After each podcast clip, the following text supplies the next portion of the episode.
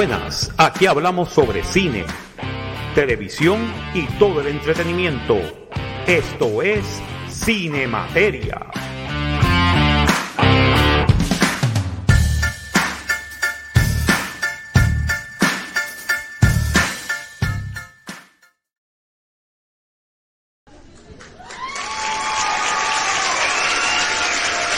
Eso es. Eso es. Y vamos a empezar con el saludo chiquistariano. Porque aquí mandamos nosotros. ¡Puñ! Ahí estamos. Sí, ese es el calling card nuestro. Es el calling card nuestro. Señoras y señores, bienvenidos desde Miami, Florida. Este es el profesor Marcos Rodríguez. Bienvenidos todos a una nueva edición de Cine Materia para esta semana. Y créanlo, sí, vamos a seguir con el programa porque aunque dijeron la semana pasada que los críticos no valían nada, seguimos valiendo. seguimos valiendo. Eso, eso me lo dijo a mí un, un, un, oyente que viene y me dice, pero ven acá, este es el último programa de ustedes porque ustedes dijeron que los críticos no valían nada. No, valemos, no, no, no. Vamos a seguir haciendo cine materia, está jodido. pero, pero, qué bueno que se, se fue conmovido por las palabras. Sí, fue conmovido por las palabras. Todo el mundo, diablo, mano, este es el último programa de cine materia. Ya. Oh, Después, my God. oh my God. Después yo voy a decirles el, el, verdadero, la verdadera tristeza al final del programa. So, sí. Déjame, déjame aguantarme. Eh, sí, señoras y señores, este, nada, este, vamos a empezar. Eh, tenemos a los panelistas de esta noche. Panelista número uno. Oye, eso sonó feo. Eso suena Pan- bien, bien formal, mano. Bien formal. Panelista. Y aquí tenemos al panelista, al panelista número uno. El único guanibe cibernético no binario, señoras y señores, Super Servo, Alberto Reyes. Buenos días, buenas tardes, buenas noches. Gracias por tenernos aquí. Y gracias, el señor Marco Rodríguez. por, por Diablo, hacer- que, que, que formal soy ¿Qué- yo. qué formal? Qué Eso se- oye, eso se, te- tengo que continuar con la misma línea que tú empezaste. Exacto, exacto, sí, sí, sí. Y- Eh, bien formal. Y señoras y señores, tenemos al segundo panelista de esta noche, el cual este, nos avisa que la maldad está en todos los lugares, en todos los sitios. Así que prepárate, que lo tuyo viene. lo tuyo viene, la maldad te va a buscar y lo tuyo viene. Ay, Mm. Los 700 días de, sangre y oscuridad funcionaron. Ay, Para terminar todo el mundo aquí, todo el mundo aquí ensangrentado y mal. Señoras y señores, Giancarlo, la maldad. Reciban un frío y aparentemente ventoso abrazo. Miren cómo funciona la maldad que por ahí venía Philip y no sabe ni qué hacer. Dice, voy, los voy a pasar por encima, pero ahí está la maldad. Mejor me voy por arribita. Pero a lo mejor la maldad no está ahí, está en el desierto. Voy para abajo. No, no, no. Todavía está Exacto. la maldad ahí. Yo voy para arribita otra vez. Voy para arribito otra vez. pero ya Philip no, no sabe qué hacer. pero ya Carlos, pero ya Carlos, recuerda lo siguiente, eh, considerando que uno vive en la isla, en la isla del espanto, ¿tú crees que un huracán que se respeta a sí mismo va a pasar por aquí? Pues fíjate, te voy a ser bien honesto. Yo no le había dado mucho casco a eso y, yo- y a todo el que me ha escuchado esta semana, que pensarán que yo, pues, yo soy un agente del caos. Yo no soy un agente del caos, yo soy el caos. Y yo entiendo que está. una barri por, por lo menos una barriguita de, de un 1, yo lo que pido, yo no pido un 5 porque el 5 nos cogió el día el 17 y entonces todavía 23 y todavía no nos hemos recuperado. Yo lo que pido es un 1, pero un 1 como que Pero tiene ahí un uno- para Pero un que uno me fue va en la el, palma. 20, en el 2022. Cogimos un uno, Fiona. Pues, pero no, pues por eso, un, un, uno- un uno, y está bien, y Fiona que nos dejó una semanita. Una Sí, semana. Una semana, una semana, dos semanas en pides es algunos un sí. nada más, ¿verdad? Un sustito nada más. Es que, es, que yo, es que yo entiendo que hace, a veces, a veces la raza humana necesita de un sustito para volver a poner los pies en la tierra, porque de lo contrario, pues se nos va la mano, empezamos a creernos dioses, y no negro, ya, ya ese puesto está ocupado. Sí. Señoras y Y- señores, acaban de escuchar a Resident Evil. Nos chavamos. Y eso es bueno. Y eso y es eso bueno. es real. Y eso Ya. es real. Pla. Ya, ya, ya yo estoy, estoy- me estoy liberando después de 700 días. Después de Puede 700 echarme- días. Ya. Ya, ya me puedo echar para atrás. Así Yeah. que imagínate. De hecho, Mira, by the way, es verdad eso que se murió Juan López Martínez, Pochi, mano. eso es verdad, sí. De- Embuste. sí, ¿Cuándo? esto hoy, hoy por la tarde. Eso fue, eso fue reciente. No, hoy, hoy, esta tarde. La escena está de luto. Hemos perdido a una de las personas más genuinas y alegres que he conocido, un pilar en la escena y un amigo para sus colegas. Fue ban- fuiste bandmate de mi padre y tuve el placer de serlo de tu hermano. Se compartieron grandes momentos. Descansa en paz y vuela alto. Juan López Martínez Pochi, gracias por todo. Wow. Wow. A ver, la pelona no para el pie. No, Bueno, 2020 esta, 2023 has no chill. Esta semana se llevaron a Michael Gambon, a Dumbledore. A A Dumbledore. Dumbledore, Dumbledore 2. Se llevaron el segundo Dumbledore, tú sabes. Te cambió el lenguaje. Wow. They can be only one. Sí, llevaron Pero- a Dumbledore, ya tú sabes. Esto, esto empezó. Sí. Y entonces, pues, ¿alguien más que la, peno- la pelona se llevó? Yo creo que hubo alguien más, pero tú estás hablando Yo mismo creo, que, del nombre yo creo de que hay alguien más. Yo creo que hay alguien más, pero no me acuerdo quién ahora. Ah, este, el, el que hacía de, el que hacía de, este, de, de Doki en, en NCIS, este, eh, Ah, David McCallum. David. McCallum, sí, se fue también el lunes pasado. Wow. Wow, ¿verdad? Eh? Hablo, fíjate, no, tampoco sabía supe la de él. Bueno, y uno, y uno, pues mira, y uno que le están a la verdad que él tiene un, él tiene un pacto más cabrón que, que cualquier otro. Hoy es el cumpleaños del expresidente Jimmy Carter, 99 De Jimmy años. 99 años tiene Jimmy Carter, Sí, sí. Wow. Y está acá, ese, ese es el terror presidente. Imagínate, él, entre él y don Francisco, Eso estaba pensando yo. wow, mi hermano. De hecho, este, en una, little li- en a bit lighter note, eh, yo sé que alguien sabe qué fue el, el arreglo al que llegaron los, de- los escritores con, con los estudios. Bueno, este, déjame poner el de esto de las fotos aquí. Que ya que hablaste, Ya- ya que hablaste de los de los Porque yo sé que no se ha ratificado el acuerdo todavía, no se ha No, llevado a el, el acuerdo todavía no se ha ratificado, eso, eso es cierto. Déjame poner la foto aquí de, de el Hollywood Strike, de la de la de esto de Hollywood, ahí estamos. Este, dame un momentito, déjame buscar qué fue lo que, cuáles fueron los acuerdos, porque creo que los, los, los pusieron, Sí, pusieron los acuerdos en. este, Para un recap, para la gente que a lo mejor que está pendiente, eh, la semana pasada, eh, tarde en la noche, nosotros no, nos- nos vinimos, no nos vinimos a enterar hasta el lu- lunes por la mañana. eh, la- el Writers Guild of, este, of America y entonces los, los estudios de Hollywood llegaron a un acuerdo preliminar que en teoría se supone que ponga fin a la huelga. El acuerdo aún está por ratificarse entre los miembros y todavía está en el aire qué va a pasar con los actores y con los este lo, lo- de la empresa de videojuegos que, que también están amenazando con huelga. Eso está en el aire todavía. Y no se sabe a qué, a qué, eh, qué va a pasar ni con los actores ni con ellos.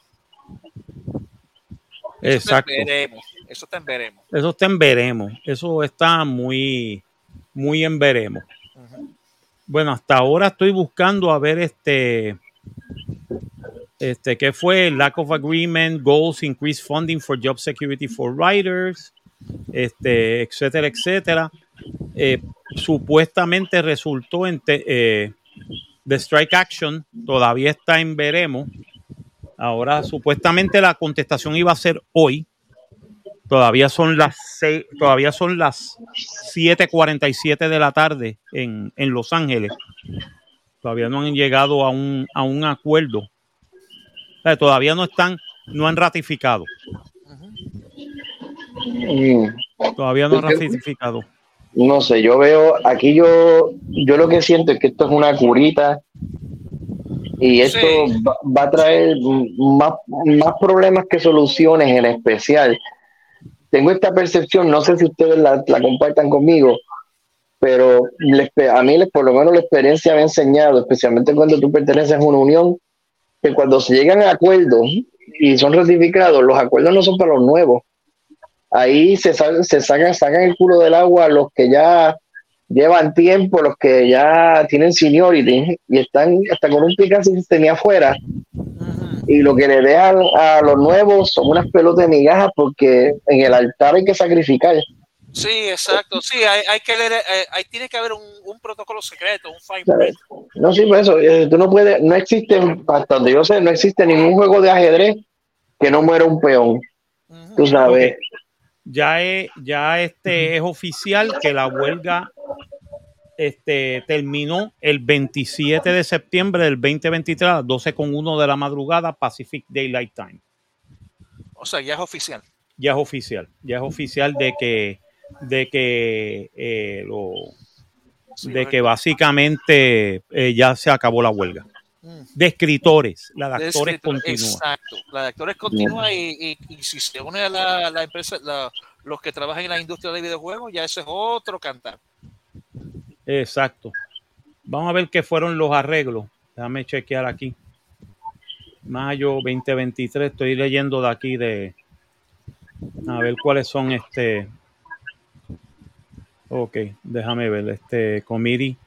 Bueno, supuestamente ya, este, ok, strike breaking offers, efforts, actors doing the VGA strike, este, film and television executives, este, hasta ahora supuestamente le subieron de 7 mil y pico al día a casi 11 mil, 12 mil dólares el día a los escritores. A los escritores. Y básicamente, okay. pero, y este, subieron un poquito el de esto de tener, de, en vez de tener dos escritores, pues que tengan cuatro. Pero okay. no, pero entonces muchos de los estudios lo que van a hacer es que no van a mantener de esto, sino que van a tumbar eh, eh, y, van a, y van a hacer menos los, los programas. Sí, eso, se veía venir. eso se veía venir menos los programas. Eso es lo que va eso es lo que viene ahora. Ahora van a decir, bueno, mano, como ustedes nos están sacando tantos chavos, pues no podemos hacer tantos programas como, como ustedes quisieran. Entonces los estudios lo que van a hacer es que van a hacer menos este menos, sí, menos este, programas, menos proyectos, van a aprobar menos proyectos. Uh -huh. Entonces, increase the funding and job security for writers, seguridad de trabajo, en donde para los que queden para los que queden. No, increase the size, eh, el, el the size of writers rooms. Básicamente sí lograron eso, pero van a ser bien poco. Y limit the use of artificial intelligence in the writing process. Bueno, eso básicamente los estudios van a decir, ok, pues chévere, ustedes que se ven a inventar. Y básicamente ahí van a, ahí los estudios, el, la, esto de los estudios es que los estudios dijeron, ok, vamos a hacer esto. Lo bueno también es que por lo menos consiguieron algo que yo estoy ahí de acuerdo y era que hubiera claridad en cuanto a los números de streaming. Sí, que okay. transparencia, que hubiera transparencia. Que hubiera transparencia en cuanto a los números de streaming. El Eso chiste sí. es que ellos van a hacerlo en secreto con los escritores y con los actores, pero eso se va, alguien lo va a soltar. Alguien lo va a liquear, alguien lo va a liquear. Alguien va a liquear y entonces va a decir, espérate, entonces quiere decir que el streaming no está haciendo tantos chavos como querían. No, Entonces, la, burbuja del la burbuja del streaming se rompió hace casi un año. O sea, sí, pero eso, eso no, ahora me preocupa eso, de una, de una, aunque tú no lo creas, porque el streaming, el streaming, pues, la palabra lo dice, eso funciona a base de las personas que pues, se conecten y, y, el dura, y la duración que vean el programa. Si van a hacer con el streaming, como se hace con, con la música, por decir así. Uh -huh. Pues entonces, que primero que nada, tú le tienes que poner un valor, una, una, una, una centavería, tiene que ser, que tú le pongas un valor de centavo a esa producción, la cantidad de las personas que lo vean, y entonces, sobre todas las cosas, pues prácticamente van a tener que empezar a utilizar los mismos parámetros que se utilizan en la música de que, no pueda, de que tú no puedas crear literalmente un bueno, que eso va a ser el tema de que vamos a tener más adelante, un, un AI que se dedique solamente a eh, literalmente darle play a la televisión y vete a andar, y que eso lo, lo tenga ahí en repeat por santo día, porque tampoco es que, me imagino que tiene que haber unos controles de que, diablo, esta persona o esta, esta persona lo único que ve es ese programa. Coño, tú sabes. ¿Cuántas veces tú tienes que ver y te, tienes que comer, no sé, She-Hulk, para que eso te genere un dólar para poder pagarle los 11 mil dólares a un escritor? No, y no solamente eso, que para mí quienes van a liquear eh, la información no va a ser los mismos estudios y te voy a explicar por qué. Y así ellos van a poder justificar, mira, este programa no está rindiendo, no está produciendo, eh, no, no está dando los números, sorry, pero tenemos que cortar aquí. Exacto. Sí. Ahí está. Ahí se dispararon en el pie los escritores entonces. Porque entonces en la búsqueda de una seguridad de empleo, maravilloso. Esto es un check and balance ahora. No vamos a hacer tanto un programa. Ahora, ¿tú quieres que yo te pague? Porque yo me imagino que eso tiene que ser una cláusula, porque no es 11 mil dólares por escribir. Es 11 mil dólares si el programa es picked up. Sí, tienen que haber eh, safeguards para eso, sí. Sí, porque... de hecho, y de hecho, Giancarlo y Marco, yo, eh, yo, leí en algún sitio que también el, el, es, y esto está, viene atado a los residuales también, que eso también está atado a la productividad del, del, de las plataformas de streaming, que para programar, que los residuales ahora van a ir atados a la productividad del programa o lack thereof. Yeah. Aquí yo creo, aquí yo lo que entiendo que aquí lo que va a pasar ahora es lo siguiente, y dale, yo le doy un par de añitos más, donde literalmente los mismos servicios de streaming y todo esto van a volar en canto y van a desaparecer, porque caramba, lo que te, lo que te sale, por lo que tú pagabas por cada cable TV y una antena satélite, prácticamente estás pagando, es lo que estás pagando ahora por streaming, si te tienes que atacar a todas las diferentes compañías que tienen un streaming. Sí, sí. Y volvemos, y la cosa es que vuelves a caer en lo mismo, porque por traer, o porque no hay nada que, bueno, por dar un ejemplo, sin, no es sponsoring ni nada por el estilo. Tú te metes en Roku y en Roku vete tú te vayas a ninguno de los streaming que tú tengas en Roku, simplemente sencillamente vete al search y escribe el título de la X serie que tú quieras ver. Y esa serie que tú quieres ver está tanto en Amazon, como está en Netflix, como está en Hulu, como está entonces tú llegas a un punto que dices como que volvió otra vez al cable TV, estoy pagando por algo que puedo ver en todo esto. Ay, mire, qué casualidad que lo están dando en televisión también. Porque entonces incluso ahora mismo, que es algo que había mencionado anteriormente, pero no, no ahora pensando como lo loco, cuando los programas de televisión, perdóname, estamos entonces con esto, se eliminaría el concepto de la sindicalización de un programa de televisión. Porque si tengo el programa, si el programa lo tengo en streaming, ¿para qué lo voy a sindicalizar?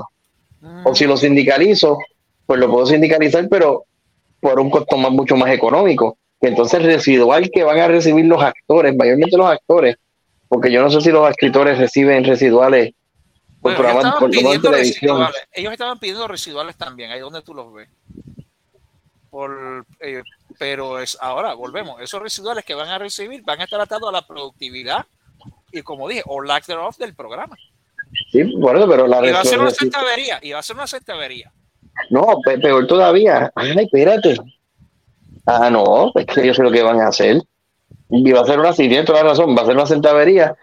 Y entonces, y esto sí que va a ser una soberana clava, porque entonces significa que si van a, porque el, eh, me corrigen si estoy mal, pero si el, modelo de, sindicalización de televisión, de un programa de, una programa de televisión X, vamos a decir los picapiedras, por utilizar un programa bienísimo. Ah, pues los picapiedras lo van a dar ahora de lunes a viernes de 3 a, de 3 a 4 de la tarde. El programa no es lo que te va a generar ingresos, eso te lo va a generar los anuncios que tú pongas que en, ese, en esa hora de 3 a 4, todos los anuncios que tú puedas vender, los espacios que puedas vender en ese espacio. Pero si tú no puedes, dejar cuánto tú puedas vender, si no puedes vender todos los anuncios o los espacios que tú vendas son limitados. Exacto. Pues entonces, ¿qué es lo que se va a llevar? ¿Qué es lo que se va a llevar esta gente? Y cuando tú vienes a picar el bizcocho entre actores, porque ahora significa, pues no, ahora, yo lo que estoy pensando es que eventualmente los actores y los escritores se van a tener que matar unos con otros. Porque cuando tú vayas a, picar el bizcocho, el, estudio se lleva su canto, su canto. Y eso que queda ahí, se lo reparten entre ustedes. Y para, mí, Y, no, y para mí que eso es hecho muy a propósito, ¿sabes? Precisamente por lo que está diciendo, porque para, precisamente para dividir la, las huestes. Y ahora que, y ahora que, y ahora que los escritores eh, llegaron a un acuerdo, ¿qué se van a hacer los actores? ¿Cuál va a ser el, acuerdo al que van a llegar? Se quedaron solos. Ajá. Yo, yo, lo que veo es lo mismo. Lo que yo veo aquí es que aquí ahora mismo, del lado de los escritores, aquí ahora es que la zona va a empezar a partir por lo más, por lo más finito. Aquí va a haber una exigencia a nivel doctoral de disertación y, todo, y de tesira para ver qué programa se aprueba y cuál no se aprueba. Y sobre todas las cosas, y esto ya, y ya se ha visto y se ha aprobado, a la primera señal de The Message, no, eso no va. Exacto, exacto. Ya en, los tiempos donde los, los, escritores pueden colar de message eh, e irse por la libre, ya se, eso, eso eso llegó a su fin. Ya. Eso llegó a su fin, afortunadamente. Guste a quien le guste, y, pero es así. eso llegó a su fin, eso se acabó. Eso se acabó. A menos, que, a menos que tú seas Disney, que, que you're doubling down anyway. No, pero ya con los palos que con los palos que, que, que, sin sabores que ha cogido aire a todo lo que da. No, no, es que eh, no, y los que vienen. Los y los que, vienen, Los que vienen. Cuando salga de Marvels. Y cuando siga, los que sigue cogiendo. Exacto. No, es, que él ahora mismo, ahora mismo no, no, le, o sea, no le queda de otra que terminar este quarter. Ya qué día lo te queda, pues estos cuatro meses, estos tres meses pues tienes, que, tienes que acabarlo con lo que tienes, pues, no hay de otra. Y cruzar los dedos de que, pues, algo, pues, que, de que haya algo ahí que levante los ánimos. No lo hay. No lo hay, porque Azoka no ha logrado su cometido y ni lo va a lograr, porque lo que ha hecho es literalmente complicar esto más. Y, dígame, está cabrón. Entonces, tienes de Marvels que viene por ahí también, que a le importa a nadie se le ha quitado el sueño. Loki se supone que estrena esta semana y pregúntame a cuánta gente está. ¡Ay, qué bueno Loki! que venga Loki. Tú sabes, no hay interés. No hay, ¿sabes? no hay nada Disney que tú puedas decir, contra, viene esto. Qué bueno, viene esto. No, nada. ¿Sabes? lo, lo único, Deadpool es lo único y por lo que es y por lo que, y, por lo que es. Pero fuera de eso, ah. no hay interés de nada. Y lo que están diciendo del reboot de Fantastic, de Fantastic Four va a ser otro Fantastic. Bueno, si se van a ¿eh? si quieren reinventar la rueda, me dan mano que eso les ha funcionado bien. ¿Cuántas veces? Que no sé. Este, Yo no sé. No han, no, no han, funcionado las películas de los cuatro fantásticos. De verdad. Una película que en teoría debería ser un slam Exacto. ¿Sabes la única película de los cuatro fantásticos que ha funcionado? The Incredibles. Sí. The Incredibles es la mejor película de los, de los cuatro fantásticos jamás hecha.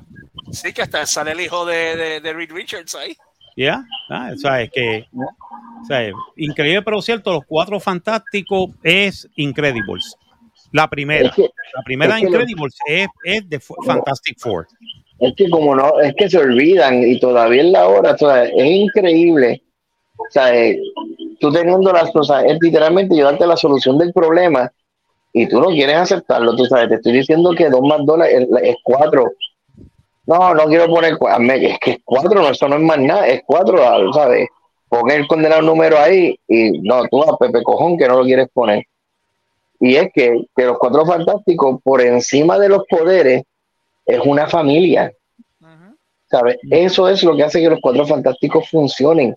Es una familia. Y entonces, esta fascinación que tiene Hollywood de querer crear, porque el mensaje que ellos han querido llevar es que en el siglo XXI no existe tal cosa como una, una familia, no existe tal cosa como mamá y papá con sus nenes, con sus tíos, ¿sabes? Que se lleven bien, no.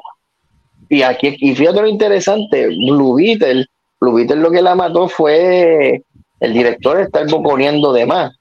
Sí, pero exacto. en cuanto al concepto de lo que es una familia, ujú. mano, eso en todo, o sea, eh, todas las críticas que he leído y todo esto sobre la película, cuando, incluso cuando nosotros hicimos la reseña, resaltamos eso, o sea, lo que es la familia, la misma película de Incredibles, la familia, carajo, los Simpsons, puñeta, desde el 89, con Y todavía todo- siguen. y todavía siguen, ¿por qué? Porque es el núcleo y- de la y su- familia. Y su, co- y su copia más, más puerca que es este Family Guy. Family Guy, lo mismo. En la familia, tú sabes. Es más, mira, mira hasta dónde llega todo esto. Y por, por buscar una serie diferente. Married with Children. Married with Children está disfuncional hasta las teleras, Sí. pero a eso era, pero al Bondi, con, con los más ratos que él pasara, él defendía esa familia capa y espada. El spin-off que trataron de hacer, que fue la serie On Happily Ever After, Ujú. que entonces trataron de emular o ¿sabes? Hacer una copia de lo que era la fórmula de Married with Children, pero ¿qué hicieron aquí? Aquí la- eh, los padres los, los hicieron divorciados. Mira, mano, no, ¿sabes? Tú dame ese centro, dame ese núcleo que, y eso es lo que la gente quiere ver, o no es que no quiera ver, voy más allá, esto es, eh, porque estamos en, es un round de fantasía, make believe, llámalo lo que te dé la gana. La televisión no es para moralizarnos y enseñarnos y decirnos cómo debemos vivir nuestras vidas, es para entretenernos, y esto lo hemos dicho varias veces aquí, este, hasta cansarnos. Sí, sí, lo hemos Y dicho si tú- en- nauseam. Y si tú quieres hacer una película de los cuatro fantásticos, papi, esto no pare más. Tú me tienes que poner una familia ahí. Así que si ya tú me presentaste a Krasinski como Mr. Fantastic en la película de Doctor Strange, pues puñales, tú sabes, no hay que ser un matemático. Coge a la esposa de él de vida real, a Emily Blunt, y ponla como Susan, este, Susan Richards y ya, y lo que él le tenía que hacer, le tienes que buscar porque un pana y un y, y un hermano para ella. Y, y ya, y ya, tú sabes que, carajo, la, la historia está ahí y un villano. Es más, o sea, es ¿verdad? Que Krasinski estaba, bueno, él salió también esta, en The Office. ¿verdad? Mano, ¿quién hacía de paradero en The Office? Es que yo nunca, estoy tratando de darme el nombre del actor y se me escapa, porque yo sé que el que le hacía la vida de cuadrito era este, Rain Wilson. Ay, pues coge a Rain Wilson y ponlo de Mr. Fan de Doctor Doom. Y si no Doctor Doom, Oye, es más, por, por- por lo de Boyman. ¿Tú te imaginas que tú me hagas, ahora digo yo, que tú me hagas, pues entonces, los cuatro fantásticos y cógeme el elenco a par de actores de The Office y mételos ahí? Que tú digas como que, ¿qué carajo es esto? Reunion de The Office, ¿no? Pero tú tienes ahí una fórmula de gente que puede coexistir.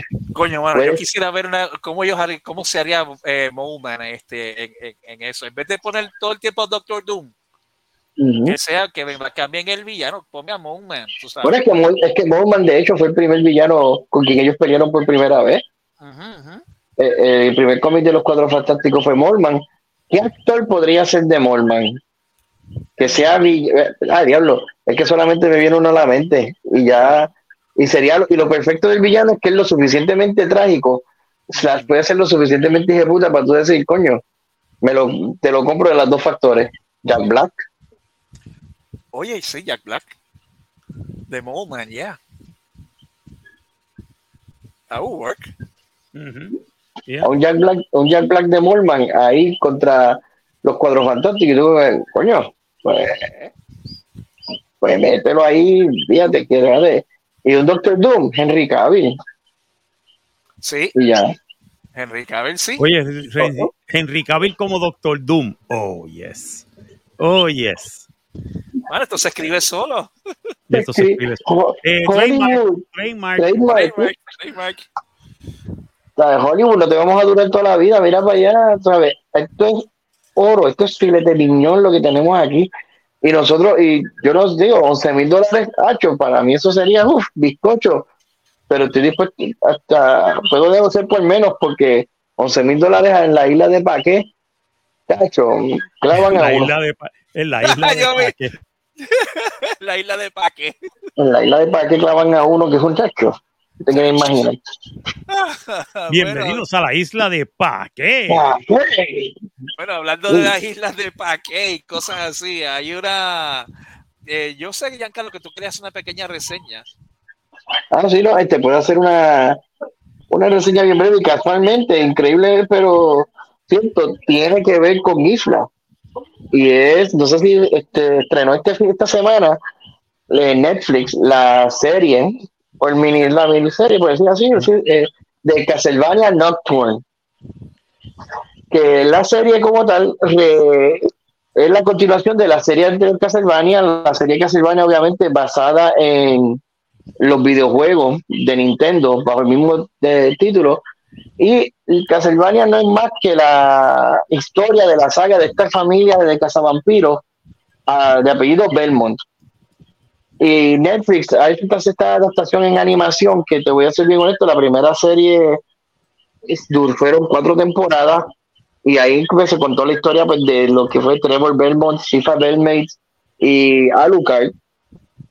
Y cómo ellos, esos, ellos tres pues se juntan para luchar contra Drácula. Y vemos también eh, el origen de Drácula y qué es lo que llevó a Drácula a ser este ahora en el siglo XXI como tal, esta figura, este villano trágico, por decir así, que tú llegas al punto en donde tú dices, puedo entender, ¿sabes? tipo está cabrón, tiene, tiene la humanidad, pero puedes entender por qué.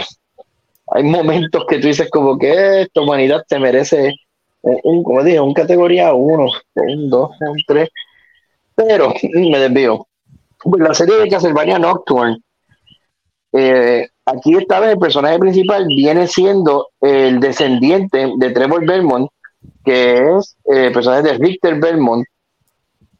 Y la, eh, la, película se desarrolla durante la Revolución Francesa.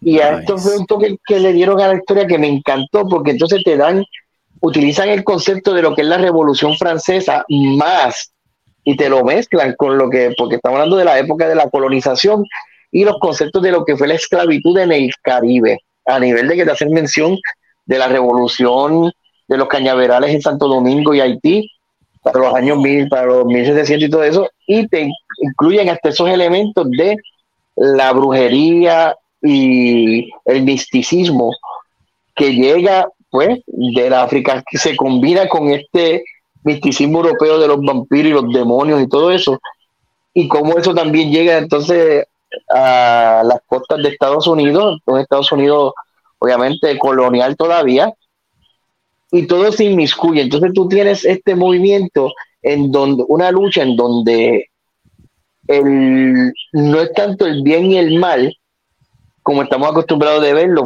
la, la lucha contra la humanidad, sino estamos luchando esta vez contra lo que es la libertad, en donde los mismos vampiros dicen, si el ser humano ya quiere estas libertades, si la misma iglesia se interpone, si el ser humano, si el hombre está muy libre y no tiene ciertos controles, pues entonces ya no nos necesitarán a nosotros como figuras autoritarias.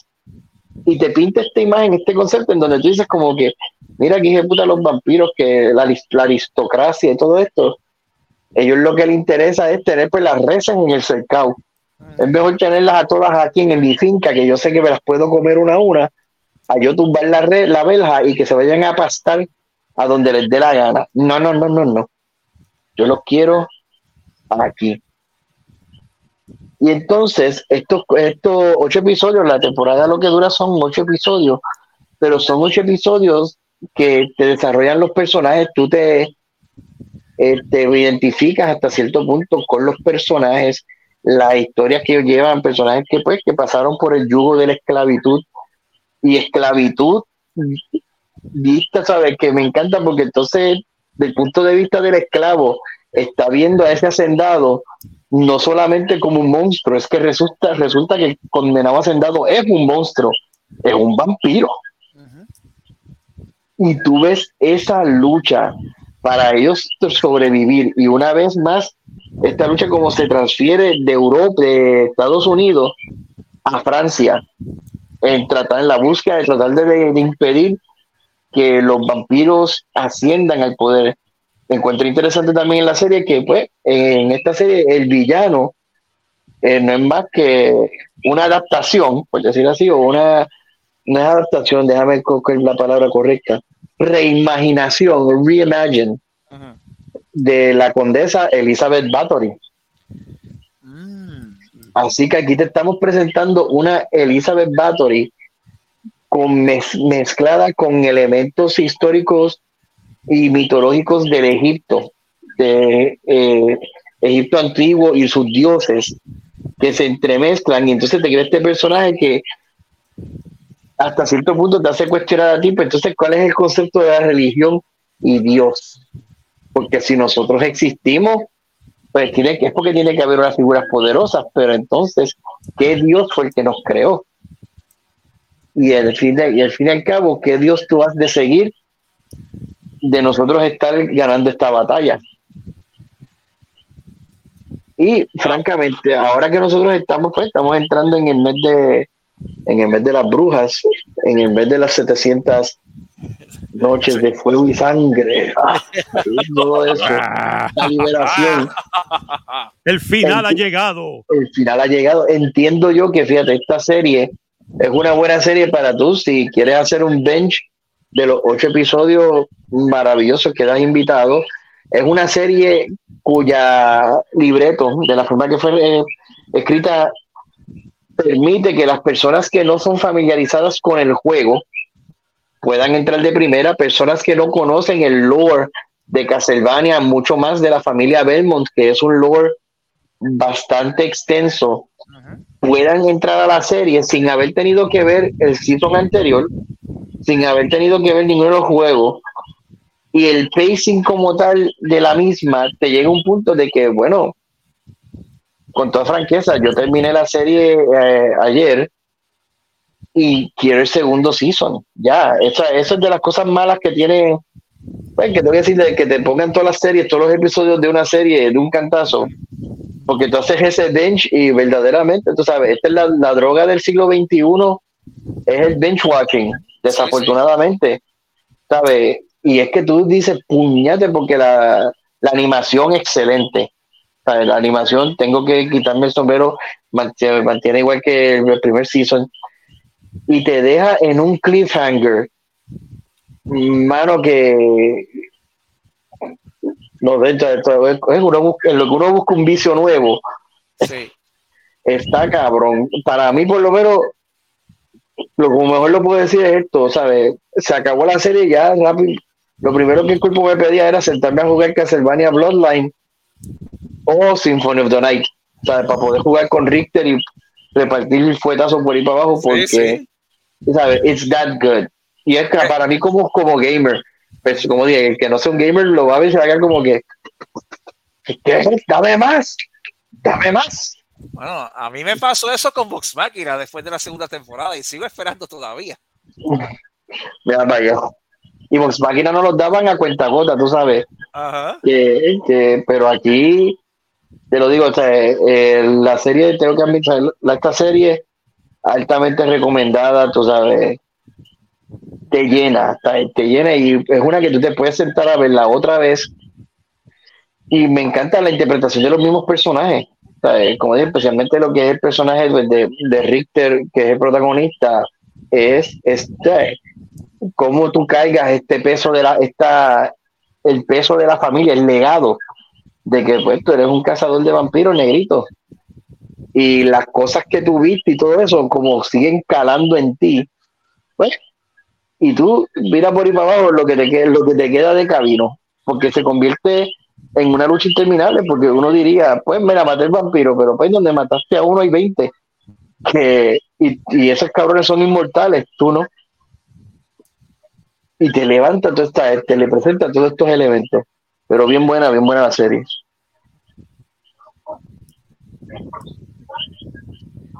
Pues, le das que le das este cinéfico. No, para mí, francamente, para mí y sobre todo ese capítulo 8. Maldita sea el diablo, qué cosa más Es que te lo, es que mira, son el capítulo que es el capítulo 7 y 8. Y es que no quiero no quiero dar spoilers, no, no, pero, no, pero son de la forma que fueron escritos, porque como dije, yo como jugador, pues yo sé la historia del juego. Ya yo, yo estaba esperando una cosa, pero como te hacen estos elementos, te dan estos curveballs, especialmente como mencioné, presentando el personaje de, de Elizabeth Bathory, que te dice, pero espérate, ¿a dónde van con esto en la historia ahora? Y tú llegas a un punto que es más, fíjate, voy a hacer este comentario y pido pues disculpas de antemano a la audiencia que me porque a quienes me entiendan, pues maravilloso, y quien no me entiendan, pues espero que los inspire para buscar por qué yo hago esta comparación. Pero la última, me sentí cuando tú ves el, el final de Berserk, cuando tú ves la serie de Berserk y tú ves lo que le pasa a todo ese grupo cuando Griffin pues, se va al lado oscuro, se sucumbe a Verito. Y esta vez, especialmente cuando si tuviste la serie original de Berserk, la, la- la original, la película original anime, que, que acaba de una manera que tú dices, qué puñeta yo acabo de ver. Y te deja con esa sensación, pero sin embargo aquí Castlevania, tú llegas a un momento que estás así, estás en una tensión y tú dices, pero vaya, aquí no queda gato sin cabeza, qué carajo, ¿sabes? ¿Qué diablo más tú vas a hacer? Y ahí quiero decir, yo dejar con ese suspenso, esa tensión ahí. Por, o sea, esto es épico, definitivamente. Esto es, es cine épico. Cine, Ah, pues cine dale, dale, épico, cine vamos. Entonces,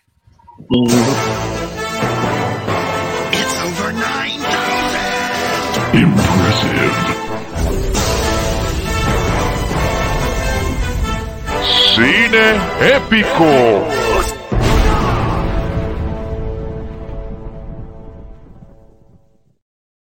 Buenísimo. Nice. There you go, sir. O sea que Castlevania Nocturne, altamente recomendada. En Netflix. En, ne- en- en Netflix. En Netflix. Netflix. Sí. Ya sabemos. Bueno, vamos para la próxima. Sí, que tenemos dos cosas que. de Tenemos que- dos más. Tenemos o- otra- o- otras dos películas que tenemos que hablar de ellas. Ay, coño. ¿Cuál, cuál cogemos? Eh, bueno, vamos a coger la, la que la más lo podemos coger la otra y después hablamos de la que tú quieras. I don't know. Uh, Giancarlo, ¿qué te, qué te what tickles your fancy? Ah, Bueno, tenemos Don, Mo- eh, de- Don Money y The Creator.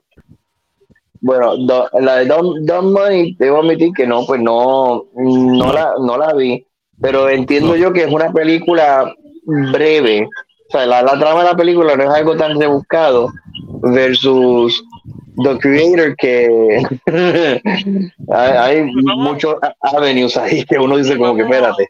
Pues vamos entonces a coger un rapidito Don Money entonces, Don- porque yo la uh, vi, Don yo la Money, vi también. claro. Sí. Yo la a- vi, Yo sí. también la vi. Vamos a cogerla Pues rapidito. vamos a, vamos a, vamos a Don Money. Porque algo me dice A que dinero, hay, hay- dinero tonto. sí, algo me dice que hay mucha más tela en la, en la otra, en The Creator, que en esta. hay más carne en ese hueso, pay, que Exacto, sí. Ok, vamos al mando con Don Money. Ok, Don Money es una película biográfica americana de comedia del año 2023, eh, dirigida por Craig Gillespie, escrita por Lauren Schuker Blum y eh, Rebecca Angelo, basada en el libro de Antisocial Network por Ben eh, Mesrich, en vez de Social Network, The Antisocial Network, por Ben, eh, ben Mesrich. Producida por Aaron Ryder, Teddy Schwartzman y Greg Gillespie.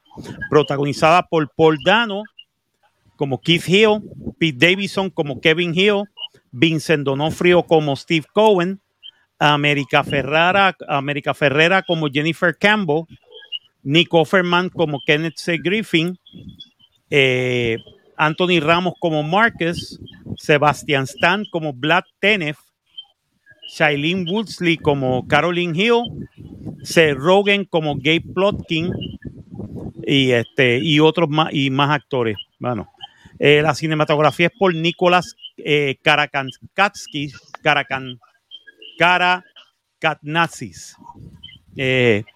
Katsansis es el apellido, lo maté.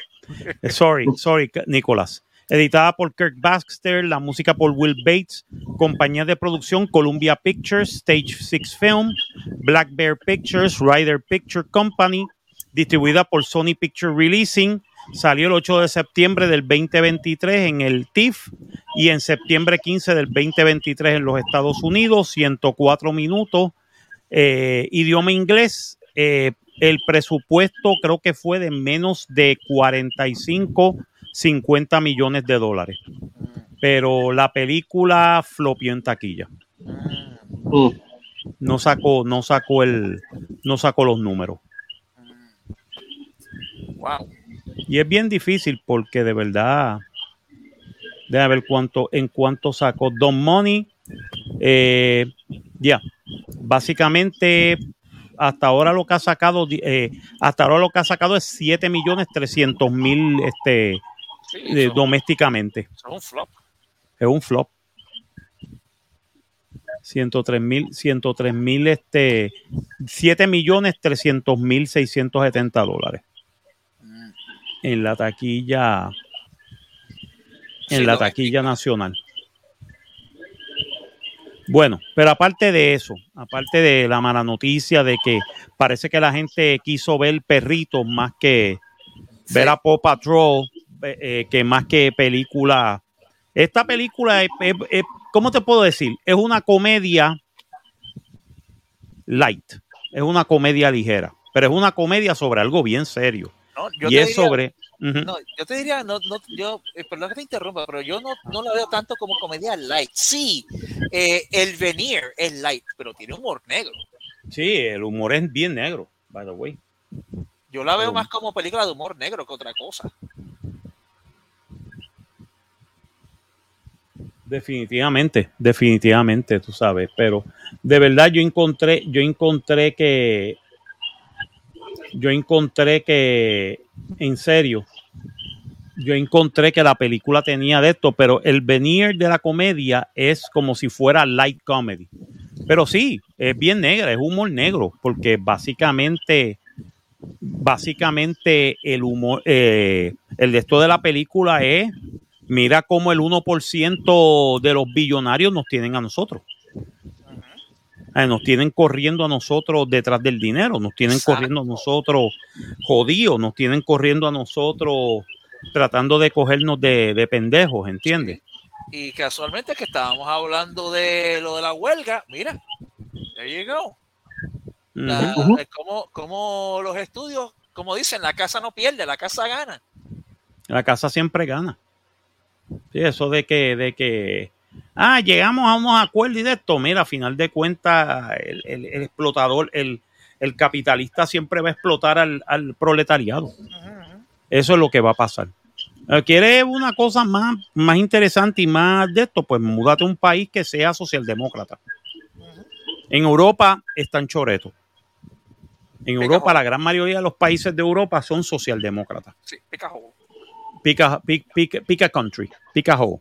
Eh, te puedes ir a España, a Italia, eh, a, a Francia, a Inglaterra. Inglaterra, con todos sus problemas, es socialdemócrata.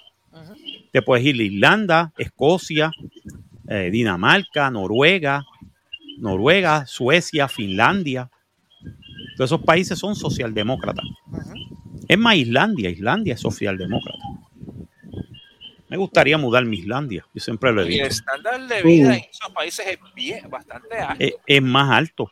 Porque allí no es tanto el que un, hay un grupo de personas que son multimillonarias y entonces mantienen el poder mientras el resto de la gente tiene que trabajar para ellos. Esa es la, la crítica de esta película es esa. La crítica de esta película es este Eat the Rich. Mm, ¿Y cómo lo hicieron? Básicamente, básicamente cogieron las mismas normas de, del RIG que tienen los mu- multimillonarios y los billonarios con Wall Street y se la viraron patas arriba. Básicamente se la viraron patas arriba. Sí, ¿Y cómo lo hicieron? ¿Y cómo lo hicieron? Estos tipos en Reddit. Y esto fue cierto, by the way. Esto no es que sea basado en hechos verídicos, no, es que esta historia fue cierta. En Reddit, en el 2018, eh, básicamente 2018 2019, creo que fue. 2019, sí, porque causó desde la pre- pandemia. Pre-pandemia. Sí, eh, 2019. Pues en el 2019, básicamente, todo comienza, todo comienza, la historia todo comienza con un grupo de inversionistas, de inversionistas pequeños que tienen una página en Reddit.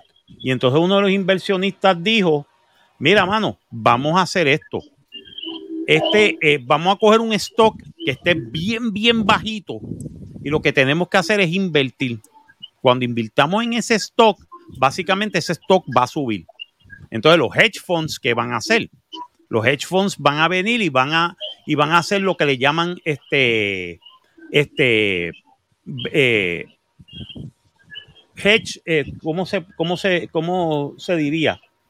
Este, básicamente un hedge, este hedge bets, en el cual ellos ponen cierta cantidad y dicen, este, este, este stock se va a caer mañana o este stock se va a caer esta tarde.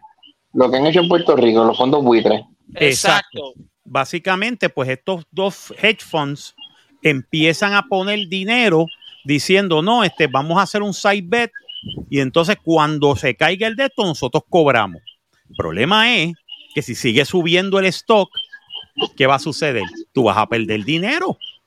Porque al final del día, margin call, un margin call. El margin call te dice a ti que tú vas a perder, pero al final del día tú tienes que pagar el margin call. ¿entiendes? Con tus chavos. Ah, este, de nueve y media de la mañana hasta las tres, hasta las tres y media, cuatro de la tarde, está la bolsa de valores corriendo, eh, prime time. Pero actually puede correr todo el día, toda la noche, 24-7. Sí. O sea, el uso del, del, del de esto en el internet ha hecho que eh, la bolsa de valores corra por 24 horas. Y básicamente, pues, ¿qué hicieron los tipos? Pues empezaron a decirle a la gente, mira, mano, vamos a invertir, vamos a invertir en GameStop, que es un stock que se está cayendo porque las tiendas van a cerrar. Eso era lo que se esperaba, que las tiendas cerraban. Y entonces, pues dijeron, pues mira, vamos a coger los stocks y vamos a subirlos. Y empezaron a subir el stock. Y el stock empieza a subir, no artificialmente, empieza a subir de verdad. Cuando la gente empieza a ver los, los, los day traders y los traders y los inversionistas de Wall Street empiezan a ver que, que GameStop, que era un penny anti, era un stock penny, lo que le llaman penny stock, que tú lo podías comprar por 5 chavos, 10 chavos, un peso El stock. O sea, tú podías comprar con 200 dólares, tú podías comprar en un momento determinado, podías comprar 2000 stocks de GameStop. Pues empezaron la gente a hacer eso y empezó a subir el, el valor de, de- del, del de esto. Y los, y, los, y los de Wall Street dijeron, vamos a seguir metiéndole chavos porque eso puede subir bien alto. Y los otros hedge estaban diciendo, no, eso se va a caer, eso se va a caer, eso se va a caer. Todos los días estaban perdiendo no millones, billones de dólares. Literalmente, they almost bankrupt those two hedge fund- funds. Por poco lo- los ponen en bancarrota. Y eso te quiere decir que cuando la gente se une, pueden joder al, al, al 1%. O sea, don't fuck with normal people, you fucking billionaires. No, no, no, no molesten a la gente común y No corriente mucho, no los. No lo cuquen Ujú. mucho porque te pueden salir con una, con una cosa que te, que te pueden, que te pueden matar, literalmente. Y dale, y, y, y denle gracias a, a- a su Dios, a, a su Dios Elon Musk, que la gente no está en la calle buscando una revolución. Porque los, a los primeros que les vamos a picar la cabeza van a ser a los multimillonarios. Ujú. Esos son los primeros. Ah, Jeff Bezos, tú tienes que, tú tienes un cohete en forma de pinga. Toma. Toma el cohete aquí. Coge el Coge- cohete aquí. coge cohete aquí. ¡Pla! ¡Pra! Tú sabes. ¡Pra! Así es que van a terminar, ¿viste? Eso es, eso es este.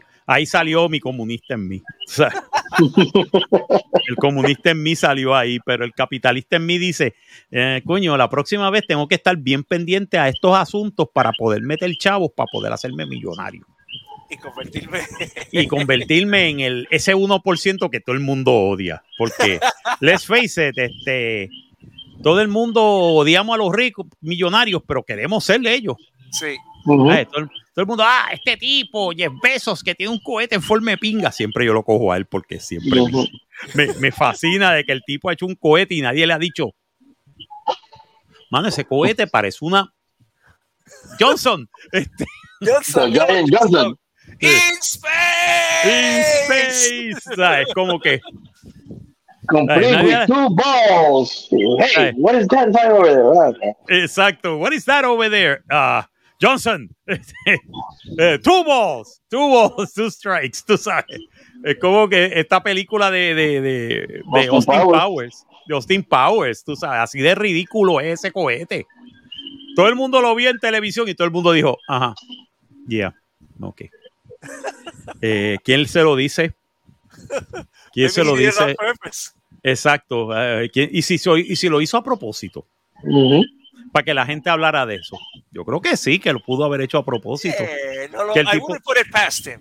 Eh, que de momento el tipo diga, no, hazlo de forma de pinga. ¿Por qué? Porque así todo el mundo va a hablar de eso. I wouldn't put it past him. Oh my God, it's, it's dick size. It's Y si puedes hacer que las mangas parezcan venas, te lo parezcan velas, exacto. Y que los dos retrocohetes de abajo parezcan bolas, tú sabes. Y entonces todo el mundo, empe- eh, eh, ahí empezamos todos nosotros a decir, ¿Are you compensating for something? Hmm. Eh, Mm, ¿Estás compensando, sobrecompensando por algo? No sé. Algo me dice que maybe. I don't know. Maybe, I don't know. Pero la película en eso, la película se mantuvo en, en point. La película es. Y básicamente contar la historia de esta gente no es algo espectacular porque tú dices, wow. Ay, eh, aquí no hubo superhéroes, aquí no, no. Es gente común y corriente detrás de las computadoras haciendo maravillas, literalmente. Con- pa- eh, eh, cambiando sus vidas literalmente, para lo mejor, porque básicamente cambiaron sus vidas para lo mejor.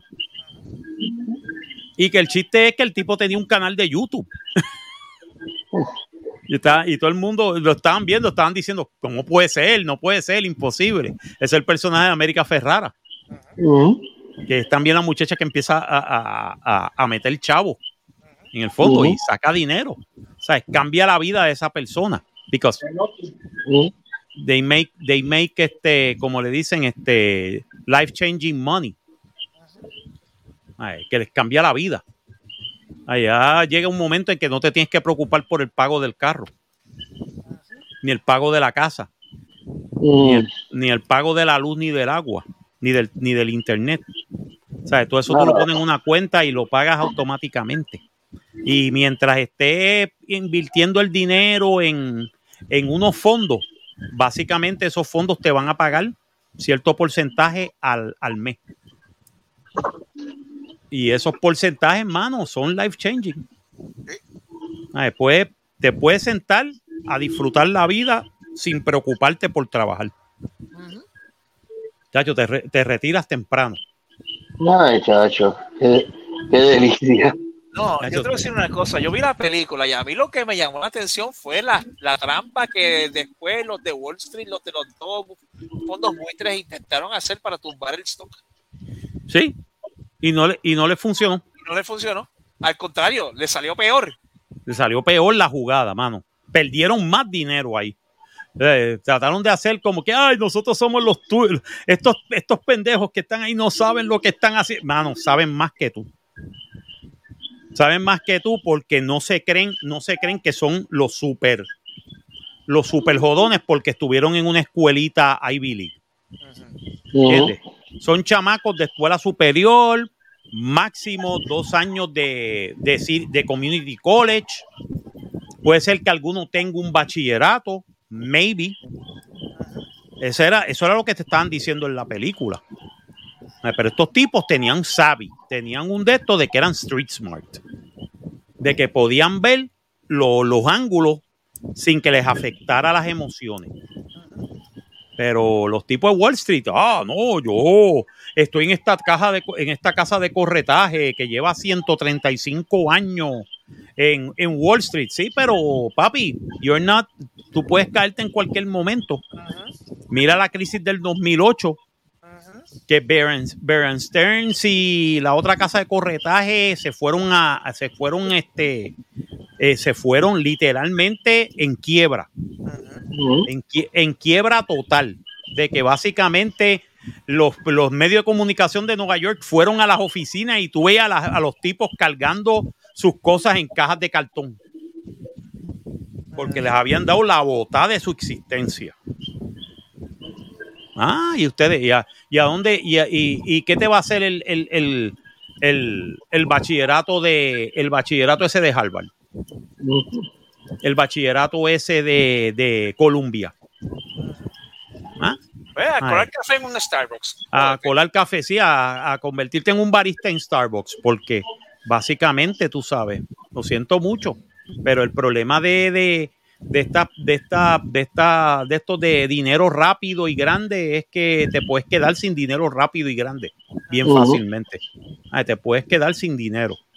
Y entonces, ¿qué tú te vas a hacer? Oh, como estaban diciendo, diablo, van a y viene alguien y le dice, pues hermano, aprende coding. Learn to code. Ese es el peor insulto que tú le puedes decir a cualquier, a cualquier de estos de los de los wokies, este, que perdieron los chavos o eh, a, estos, a estos soplapotes de Wall Street que perdieron dinero. Mira, mano, learn coding. Aprende a, codificar. By the way, yo sé codificar. I know how to code. So, hey, hey. Cualquier cosa, si pasa algo, pues I got, I got backup, backup, este. Hay un eh, Exacto, yo tengo skills de backup. Pero de verdad. Pero lo que pasa es que cuando yo me di cuenta de esta historia, esta historia, yo dije, coño, mano, no tengo los chavos para poder meterle. Si no, le metía mano a los. Ya los fondos estaban subiendo. Si lo hubiera cogido on the ground, yo sería uno de esos tipos que estuviera en la película. Porque hubiera hecho chavos como loco. Eso es. Ese, ese, ese. Pero esas cosas se dan. No, es, no necesariamente todos los días. Puede ser que pasen 10 años más en lo que en lo que vuelve a darse estas condiciones, pero se puede dar en cualquier Exacto, se pueden dar en cualquier momento. Esto es lo que pasó con, la criptomoneda de, Dogecoin. El Dogecoin. El Dogecoin lo sacaron eh, y estaba a menos de un centavo. gente que compró Dogecoin lo compró, lo compró literalmente en bargain basement prices. Ah, lo compró en eh, eh, como siete monedas, un Dogecoin. Eh, mano, eh, te cuesta 10 chavos. Un Dogecoin. 10 centavos, 15 centavos. Compraban 7, 10, 15, 20, 30, 100 Dogecoins.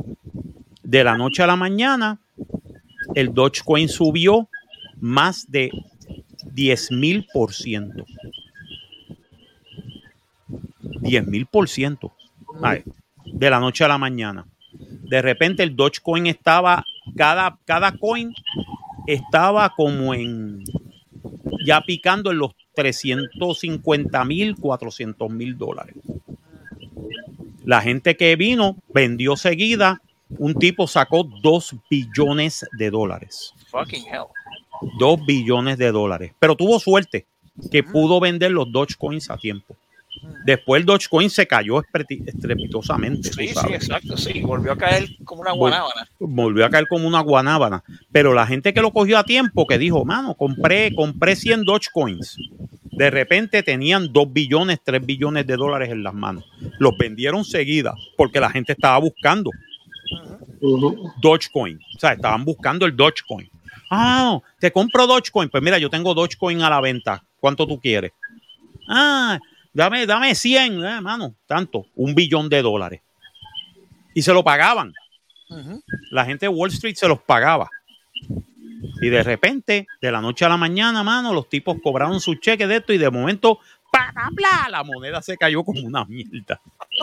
Yo, encuentro interesante que también un detalle, porque yo no tuve chance de ver la película, pero sí recuerdo pues recuerdo el caso, porque ¿sabes? eso fue, no fue hace, hace poco, pues ya pues, se puede decir. Yo me acuerdo cuando eso, tú entrabas a Reddit y pues, hasta el mismo YouTube.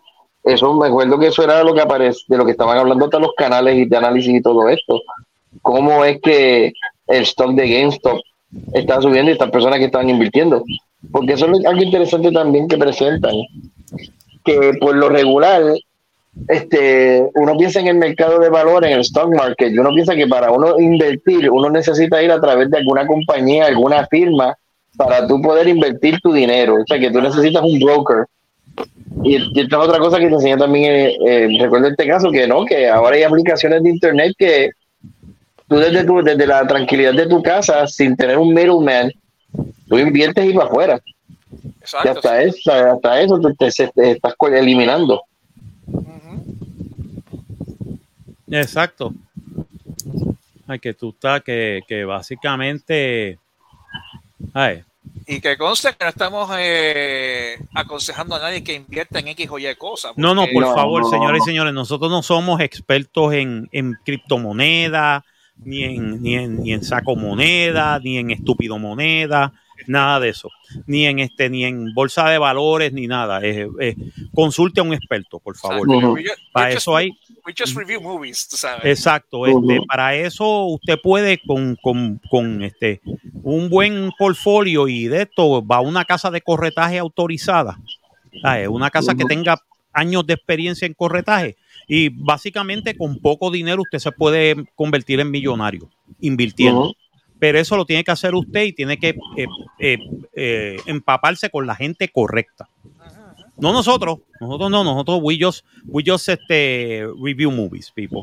Uh, that's, ok, bueno, este, vamos a empezar este, con, con las preguntas. bueno, el pacing es lento, pero, es lento. pero it's made that, es, es, a propósito. Sí, está hecho de esa manera para, para, para meterte en la historia. Exacto. Está hecho de esa manera. Este, las actuaciones. lo que sí que encontré que la exposición como que eh, eh, como que se arrastró un poquito más de lo necesario, pero. Pero, ya. Sí, porque básicamente, pero ese es el chiste. Hay gente, creo o no, que no se acuerda de esta historia.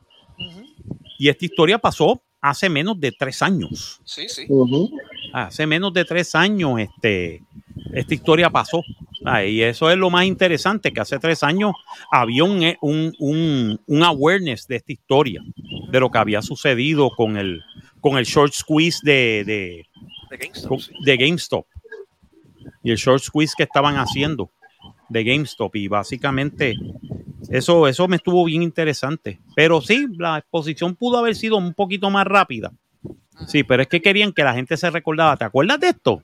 ¿Te acuerdas de esto? No, yo entiendo, yo entiendo. Eh, este, vamos, eh, ¿cuál es el próximo? La actuación por Dano se come la película. Otra vez. El tipo es tremendo actor. El tipo con la cara más interesante del mundo.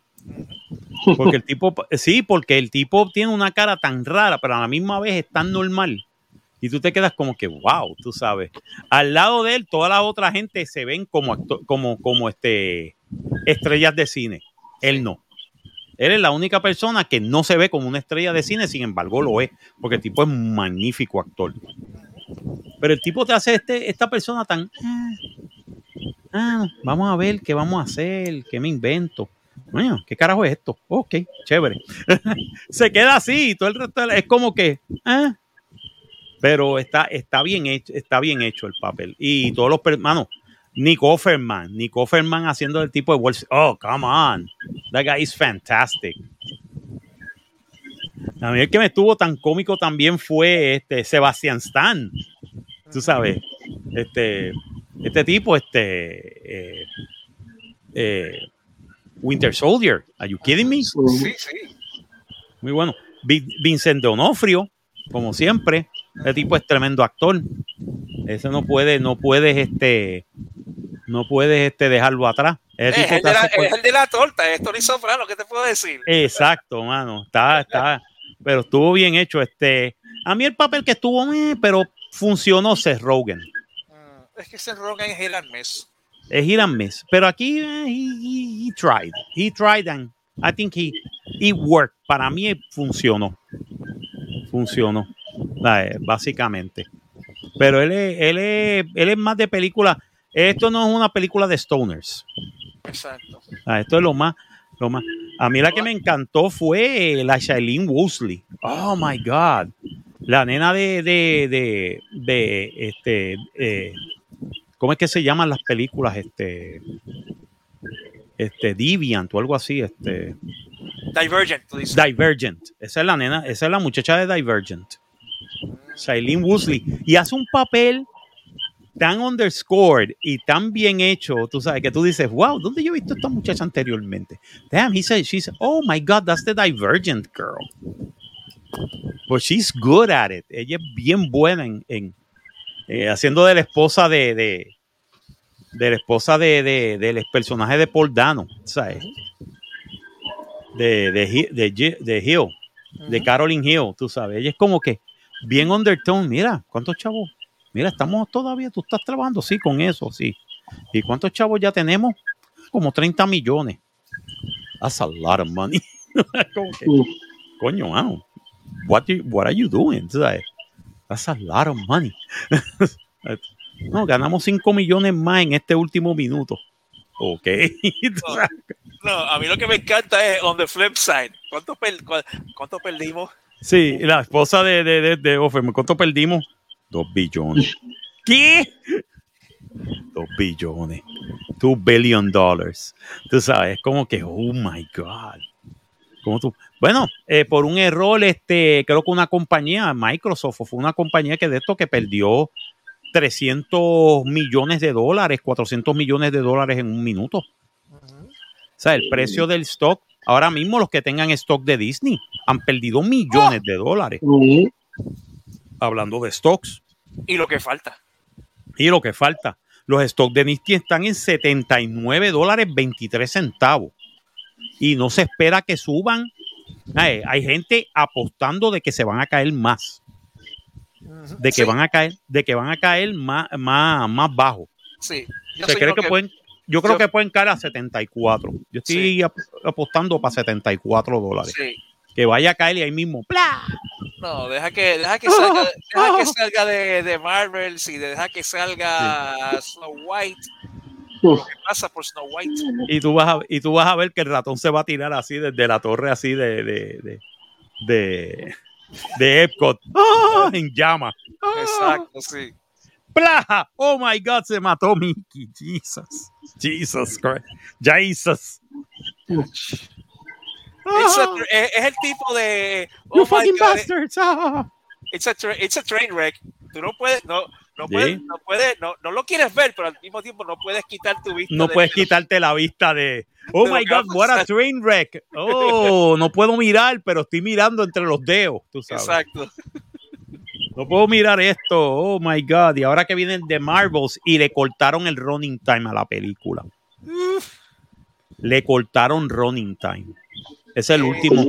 Ese es el último rumor que. El último rumor, no, el último de esto que dijeron. Eh, This bodes ill.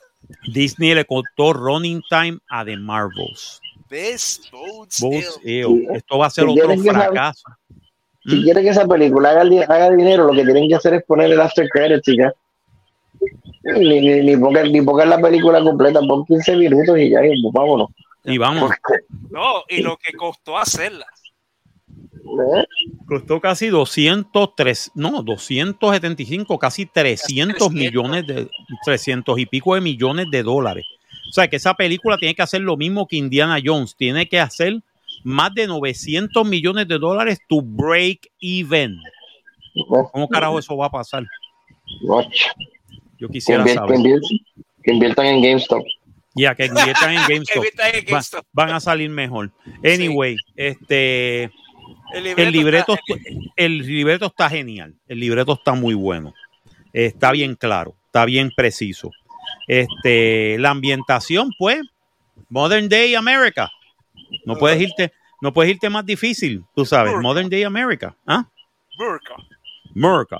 O sea, las America. computadoras son casi iguales, so puedes, puedes, puedes usar una computadora del 2022 como si fuera una del 2019, 2020 y nadie se da cuenta.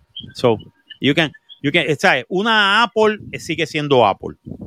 Eh, la puedes disfrazar. No tienes problema.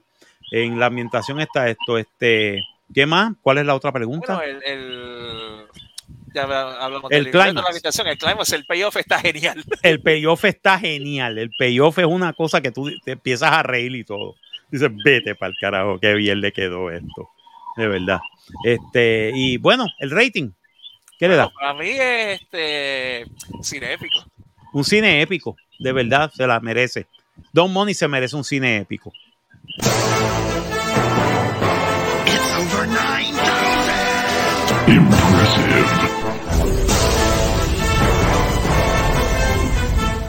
Cine épico.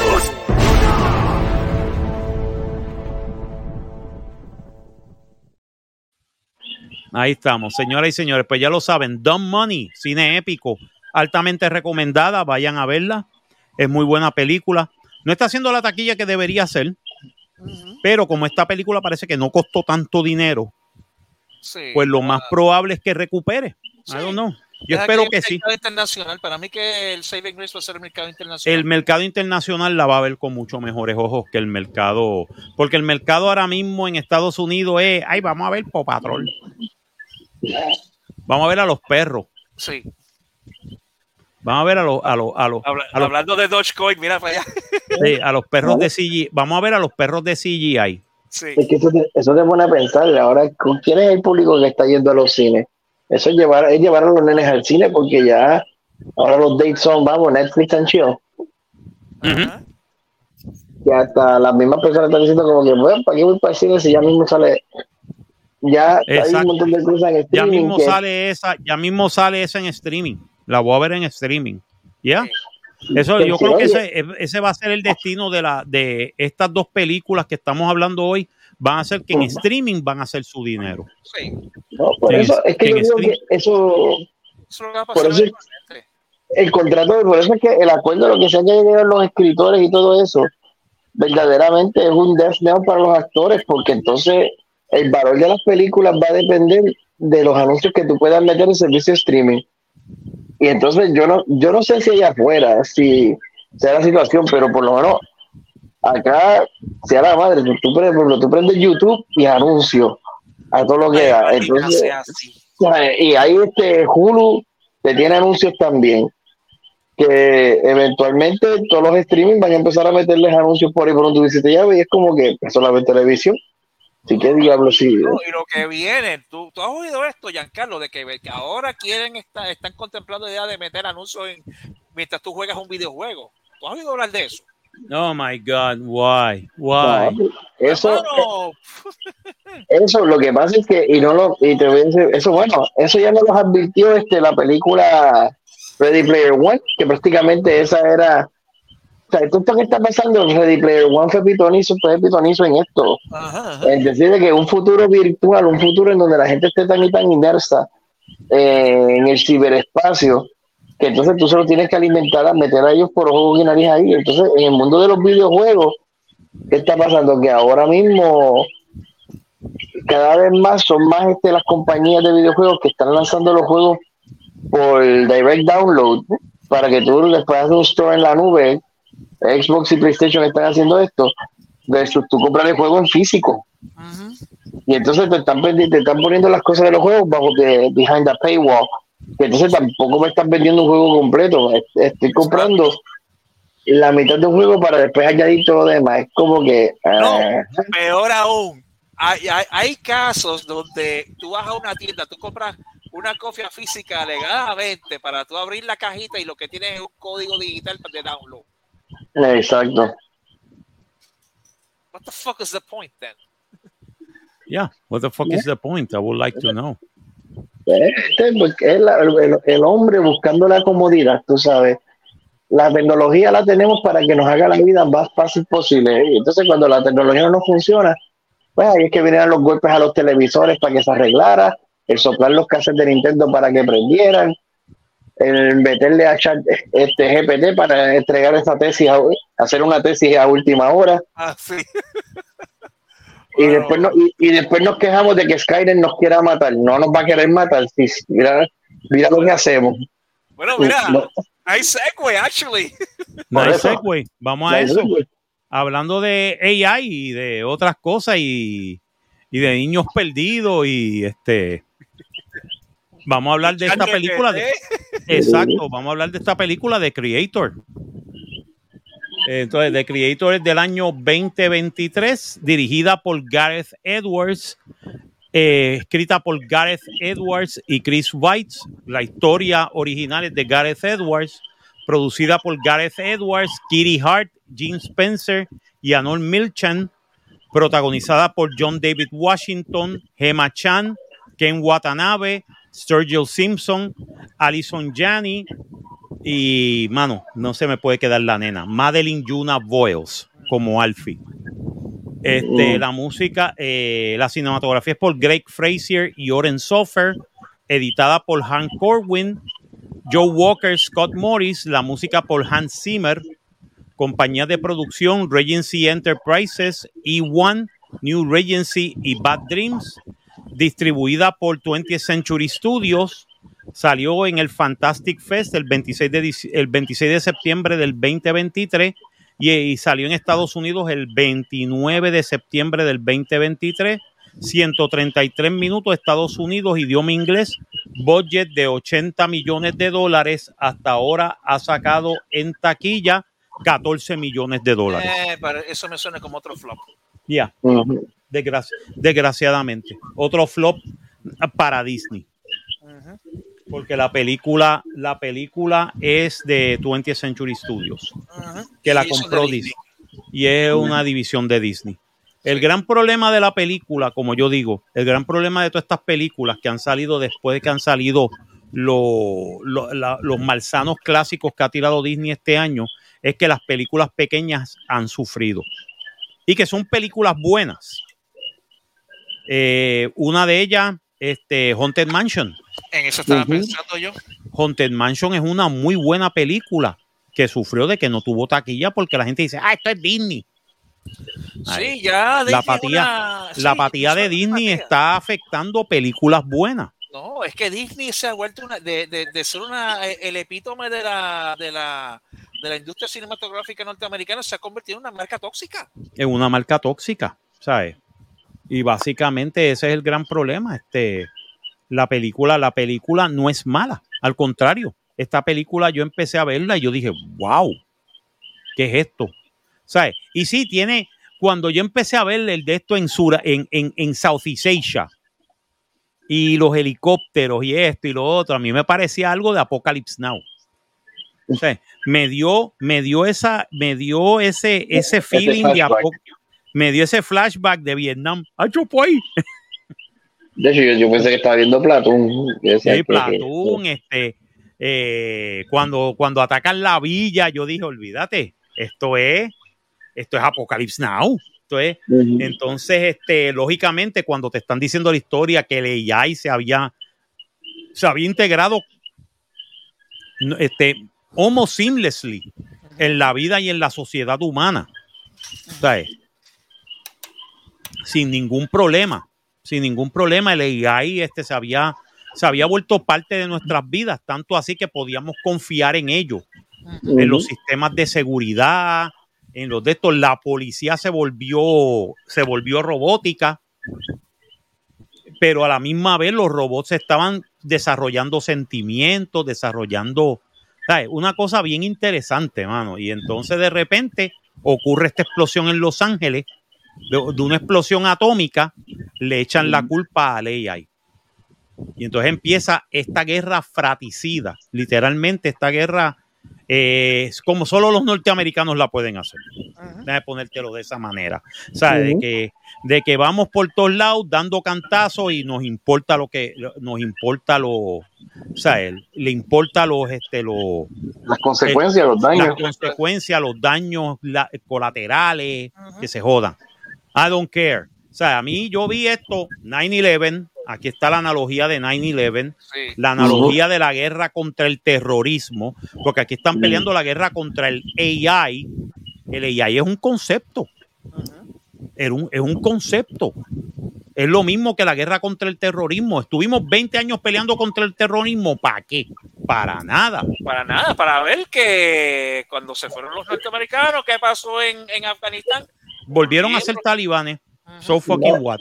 Tú sabes, y, en Irak hay, y en Irak hay un vacío de poder bien cabrón que están utilizando, que ISIS, aunque está ya en menos, están utilizándolo y están utilizándolo las facciones para una guerra civil, básicamente. Irak está desestabilizada. Muchas gracias. Muchas gracias. Cuando era uno de los países más estables, más estable, aunque fuera como un dictador, que era este, que era Saddam Hussein, Sí, pero sí. era estable, tenía una estabilidad. No, y que él mantenía todos esos conflictos este, étnicos en- a, a raya. a raya y aparte de y aparte de eso que el tipo odiaba a los terroristas. ¿no? Y en la película yo encuentro interesante que ellos le dan un rostro a, a ese terrorismo en, el en la persona de Nirmata, porque según los, no- los estadounidenses, Nirmata es el que está creando todos estos avances tecnológicos, porque eso fue otra cosa interesante, algo que va a todo con lo que estamos hablando. Fíjate que Asia dice, Estados Unidos dice, ah, el Nirmata está escondido en Asia, ustedes lo están escondiendo, y Asia dice, pues es que aquí nosotros no, ten- aquí nosotros no tenemos ningún problema con el AI. Exacto, ellos Porque, trabajan juntos con los AI y el AI ellos se llevan muy bien. Porque aquí, y esto, y esto es lo que hace, eso es otra cosa que encontré en la película interesante y sumamente delicado, porque entonces la pregunta de los mil chavitos es la siguiente. Y aquí es que vienen los puntos filosóficos de la trama y el libreto. Porque entonces tú dices, basándonos en la película, el AI detonó esa, esa bomba atómica. Muy bien, pero el, el AI Según los Eso norteamericanos, es. después te dicen la verdad. No, no, no, pero, pero a lo que quiero llegar, el AI no deja de ser un producto, algo hecho por el hombre, Por el hombre, exacto. cuya, cuya codificación y cuyo trato es lo que tiene el efecto, porque de la misma forma yo puedo decir, yo tengo un carro, si yo no le cambio el aceite y el filtro a mi carro, yo lo que lo Se va a que espera se va a dañar. Se y entonces cuando el día que no me funcionen los frenos, ¿fue culpa mía o fue culpa de la compañía que hizo el carro? Ah, no, eso sería la misma mentalidad de que le echan la culpa a la compañía, pero no te echan la culpa a ti. Exacto, entonces, y lo siento, pues va a sonar conspiratorio mi comentario, pero eh, porque esto, será, Pero- esto, es- pero- esto es como el 11 de septiembre, el 11 de septiembre. Pero Pues eso el no 11 fue el 11 de septiembre. Eso no fue, eso no Eh, fue lo que pasó con el, lo que, pa- lo que pasó con el incidente del Golfo de Tonkin en 1965, que fue el, Pues, prin- el eh, comienzo de, el comienzo de que Estados Unidos metiera tropas en Vietnam. Un embuste. Eh, no, Ahora, lo, del, lo del Maine, más sencillo que eso. Lo del Maine. lo del Maine, Lo del Maine que entonces terminó en, en la, en una guerra, en la, en la guerra hispanoamericana. porque Hello. entonces, te- porque entonces esta es la otra cosa bien interesante de la película, porque chévere, vamos, vamos a buscar, por decir así, regresamos lo mismo, voy a buscar a, a el terrorista X, y porque tienes, y porque Nirvana. tienes que y porque tienes que matar a tantos civiles. Exacto. No, a mí lo que me gustó fue la escena que viene y dicen, ¿dónde está este? ¿Dónde está Nirvata? ¿Dónde está? ¿Dónde está este de esto? Y le coge el perro. Ah, ¿Y tú sabes lo que le va a pasar al perro? Te lo voy a matar y la nena llorando, mano. Pero ahí, llorando ahí, ahí, ahí yo me transporté a Casualties of War, a Platoon. a Platón, a todo eso. Y, el, y, y la, y la señora viene y dice, el AI tiene más corazón que tú. Para allá. Esa gente tiene más compasión, eh, los robots tienen más compasión que tú, que eres humano. Ah, y eso era, mano, para mí la palabra mala en esa película eran norteamericanos. Oh my God, the Americans are coming. That's not good. Sí. Automáticamente yo decía, diablo, that's not good. No, y cuando, no tú es- tienes, y, tú- y cuando tú tienes The Death Star, este joven. Sí, literalmente Nomad, que era una plataforma espacial que podía lanzar misiles hiperbáricos a la superficie y básicamente causar destrucción a millas de distancia. Ay, que era una bomba atómica no atómica. Eran misiles hiperbáricos que básicamente bajaban la presión y como iban por, por gravedad, eran peor que cualquier bomba atómica que tú pudieras disparar. O sea, eso nada más, ese, ese concepto, yo dije, vete para el carajo, eso es un concepto que harían los americanos. Yeah. Bueno, si no está hecho ya, no nos hemos enterado. Sí, la guerra contra el terrorismo de AI. Ah. Sí, porque usted puede ser un héroe. Nosotros somos patriotas. Vamos a. ¿Y Pero qué fíjate. hacen? Matar gente inocente. No, pero, pero no, hay algo más, verga, pero hay algo más tenebroso todavía. Porque, tú sabes, esto por no dar mucho spoiler en la película, pero el mero hecho de que la sociedad, y esto lo explican al principio, que la sociedad también llegó a un punto en donde empezó, y ahí es que, ahí es que llegamos. ¿Por qué, por qué el AI se vuelve inteligente? Y no es que el AI se vuelve inteligente, porque esto es una cosa que, de estos quizás throwaway lines, pero que te pone a pensar, porque en un momento dado, al principio de la película, cuando están explicando, pues, cómo se desarrolla esta tecnología y los avances que ha tenido, pues ellos mencionan de que también esta tecnología tenía la capacidad de que yo puedo tomar, eh, crear un mapa o una copia de tus sinapses cerebrales, y convertirlas en código y eso mismo, en insertarlo en un replicant. Aquí, aquí ahora estamos llegando al round de Blade Runner, porque esta película para mí, me acordé de tantas películas, pero dos en particular, una siendo Blade Runner, porque aparte de pues, mencionamos Platón y Apocalypse Now, porque entonces yo lo sé, si yo estoy muerto o estoy por morir, me creaste un backup de mi de mis memorias, lo metiste en un pendrive y lo insertaste en un doble mío cibernético, que el doble cibernético no necesariamente estaba consciente de que él era un robot, porque es que el equivalente, No, es como, porque- como filosóficamente hablando, yo digo, ¿alguna vez tú has visto tu rostro si no es por un espejo? Y si, el espejo te está, y si el espejo te está Te mintiendo. está mintiendo. Y todos nos vemos iguales uno, uno al lado del otro. Exacto. Y entonces, ¿qué pasa? Entonces eso te trae, te, te levanta la, la siguiente pregunta. ¿En verdad fue un AI que detonó esa bomba o fue alguien que de momento dijo que, pero déjenme, como que diría uno, déjenme morir, ¿cómo que soy una máquina ahora? Ah, eso es bueno. Ajá. Eso es bueno saber eso. No, y Porque- aparte, de, y aparte de eso, el chiste de esta película es que, si te das cuenta, los que eran robots, robots, se mantenían robots. Pero oías las, las voces de ellos y las voces de ellos eran de humanos. Exacto. Ellos hablaban Sí. con el mismo de esto, gritaban, se, se, se, se enaldecían, se asustaban de esto. Pero entonces también los que eran parecidos a los replicants, básicamente eran utilizando caras de seres humanos. Exacto. Y ahí, Y es decían, copia tu cara, este, No. ayuda a un, ayuda a un AI, copia tu cara y de esto. Y básicamente, este, tú veías y los AIs tenían No. caras este, normales y todo esto, y eran copias de seres No. humanos. y tú lo ves, y tú más allá, en la escena del soldado, cuando la coronela o la teniente. Hace un backup del soldado que está, lleva ya rato muerto, y pudo crear un backup de su cerebro de, de 30 segundos. Sí, Y lo sí, porque había muerto. El tipo, el tipo ha estado muerto por horas. Puede ser que saquemos 30 segundos de, de, de algo. de algo, y lo insertan en la memoria de, eh, De un robot. de este policía, de un robot, de un policía. Pero un policía con un réplica porque tenía rostro, rostro humano. Exacto. Y, y cuando él despierta, que él se da cuenta, que él ve, que él le está diciendo, mira, dígale a mi, dile a mi esposa, que a eso es lo que yo quiero llegar, tú sabes. Sí. Mira, Que tú dile esto. dices, Eh, ¿qué pasó? Eh, ¿Qué pasa, hermano? You're dead. You're dead. No podemos You're ayudarte. Tú, tú estás muerto. ¿Qué? Yo estoy muerto. No, no, no, no. pero no, No, mano. Dile a mi esposa. Exacto. Dile a mi esposa, por favor, que la quiero. Dime a los hijos que, que, que van a estar bien. O sea, eso, eso está cab- Esa escena es. Wow. No, es, es desesperante. Y entonces, algo que mencionaste ahora, pues los que son robots, robots que se ven mecánicos, pero aquí se nos olvida, por ejemplo, se nos olvida la película de Short Circuit, porque en todo momento, o sea, eh, no es hasta que, acuérdate que el robot funciona a base de logística. Esto es blanco-negro, ¿sabes? Sí o no. Y la definición de términos. Entonces, un término como la muerte, o tú explicarle la muerte a un robot, No, ¿sabes qué Eh, película? Tú- ahora que tú dices eso, ¿sabes qué película reciente me recordó eso? ¿Ustedes se acuerdan de. Chapi? sí, Sí, Chapi. Chapi. Eso también. también, sí. Ya.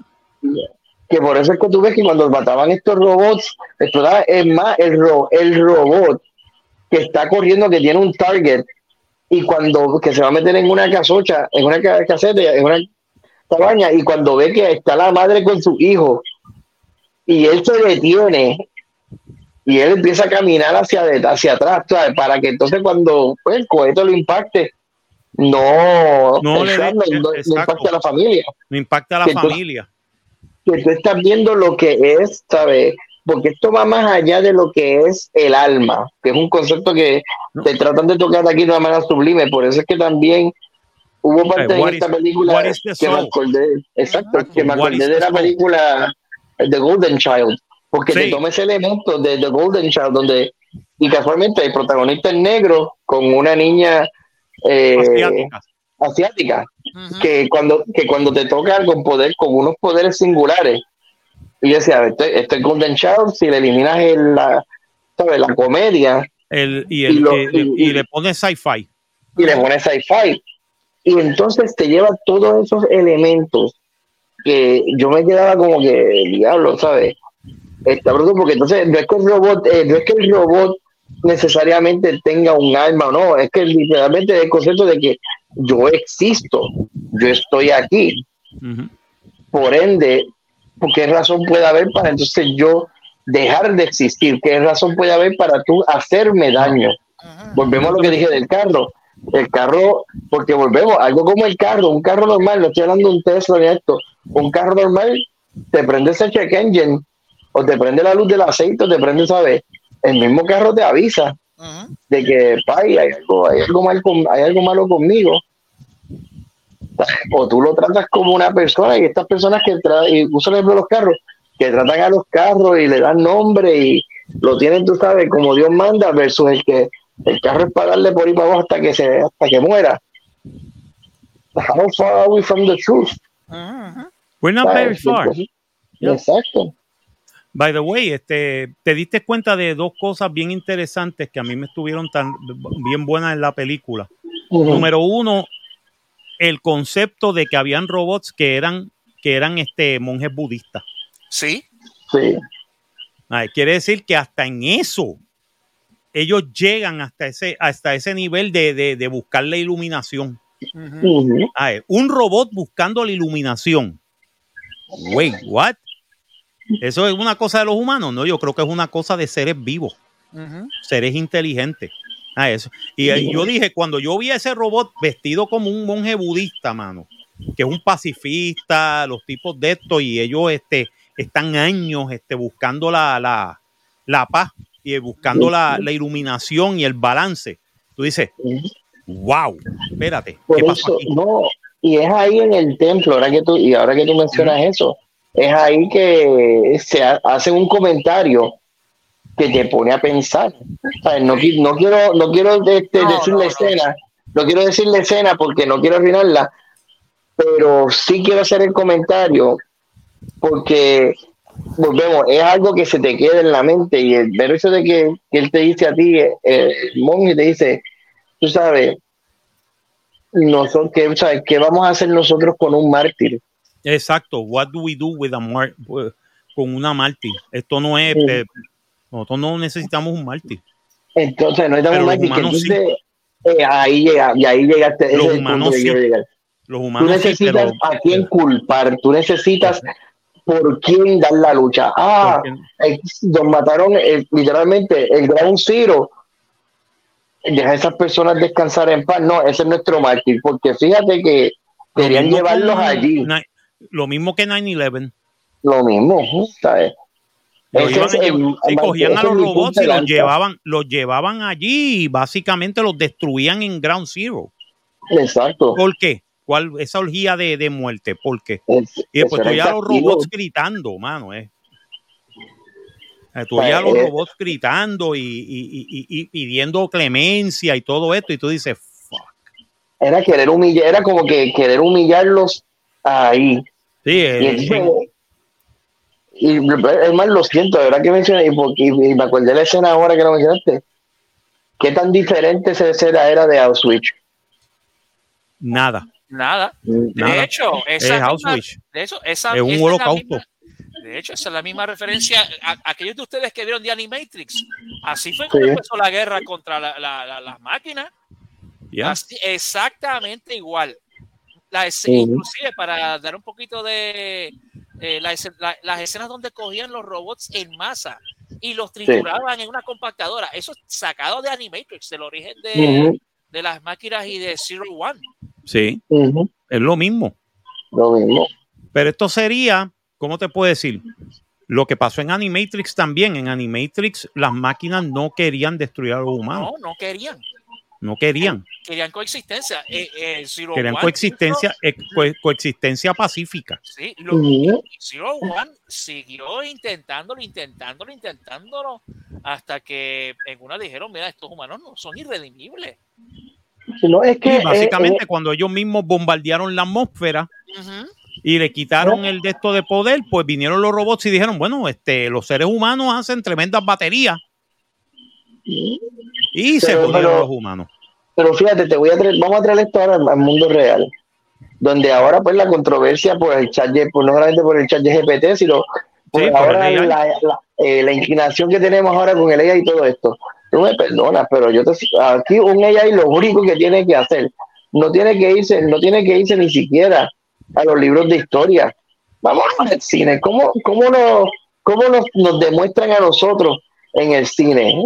Matrix, Terminator, este, Avengers Age of Ultron, Oh, yeah. sucesivamente, o sea, esto- es más, vamos a buscar una película completamente diferente que no tenga nada que ver con AI ni con robots, pero tiene el mismo impacto.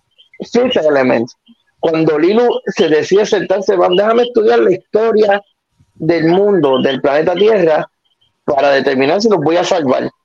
Cuando esa negra llegó a la W, que allí mismo ya dice, "Pa- pero ¿para qué sacrificio para tanto dolor? Y el robot te leía y llega a este punto donde dice, espérate, sí, podría, de una forma lógi- lógica, hay gente buena, pero vaya, hay que, la, verdad que hay que barrer con todo esto primero. Esto no hay, no no hay manera, ¿sabes? Esto hay que erradicarlo, hay que borrarlo para entonces nosotros poder empezar algo. Y el ejército, porque cuando tú, en el momento que nos llevan a la base, no, man, tú te das cuenta como que, espérate, hijos de la gran puta, esto es lo que ustedes están haciendo aquí arriba, en secreto, Sí, estaban creando robots también. creando, creando replicants como tal de personas para ellos literalmente hacer, hacer backup de nuestras memorias para entonces que nosotros siguiéramos existiendo, pero como bueno, un Stepford Wife, una sociedad que se creen que son humanos, son AI, pero yo tengo el control en todo momento de darle a ese switch de on and off. Literalmente nos, com- diablo, este es mi comentario, literalmente nos quieren convertir en iPhones, donde una sola compañía tiene el poder sobre todos nosotros con los updates del iOS. Y si Wow. deciden que la batería es esto y no, si eso es lo que es, Wow, quieren... ¿verdad? Ay Dios, ya mismo vienen los heridos. Diablo, que, que oscuro se puso el cielo de hecho, momento. De Eh, no, hecho, es ¿por qué? que eso es parte de la película. No, Ujú. de hecho, ¿por qué tú crees que parte de la, muchas, muchas de las compañías, por qué tú crees que BlackRock, in- este, de hecho, tú estabas comentando esto hace poco, Ujú. eh, que este, empuja tanto lo del ESG, porque es un smokescreen para, para crear una generación donde las megacorporaciones este, le digan qué, qué pensar, no haya pensamiento crítico y vayan como reces este, siguiendo TikTok y siguiendo lo, lo, que, lo que las redes sociales dicen que es cool. Tú lo, tú lo, you called it, you called it, ¿sabes? Tú lo dijiste. And it's dead on. Es que eso, eso es lo que es. Ya, mismo vienen los carros negros por ahí a buscar. Sí, sí, no, de verdad. Pero, y tú lo ves todos los días con, con los valores este tan eh, virados patas arriba que tú lo ves en las universidades. That's Bueno. scary. No, ¿tú, tú quieres, tú quieres algo bien scary de verdad. Aquí sale un reportaje donde se estima que dentro de uno, creo que uno o dos años, dos dos o tres años, aquí en el caso de Puerto Rico, mm, no hay, no hay Kindle. Va a haber un año aquí que no hay estudiantes, no hay estudiantes, no hay matrícula para un kindergarten. Entonces vamos a, vamos a dejar que, que eso sink in for a moment. Si tú no tienes un Kindle, literalmente estamos, estás creando un vacío, un bache entre una generación y otra ahí, bastante. Porque entonces, el grado que, lo, que es lo que se queda, no hay Kindle, pues arrancamos con primero, ese primero pasa a segundo, pues ya son dos grados que se quedan atrás, primero y Kindle, porque están vacíos, no entró ni uno ahí. Pasan a tercero, pues ahora son tres grados.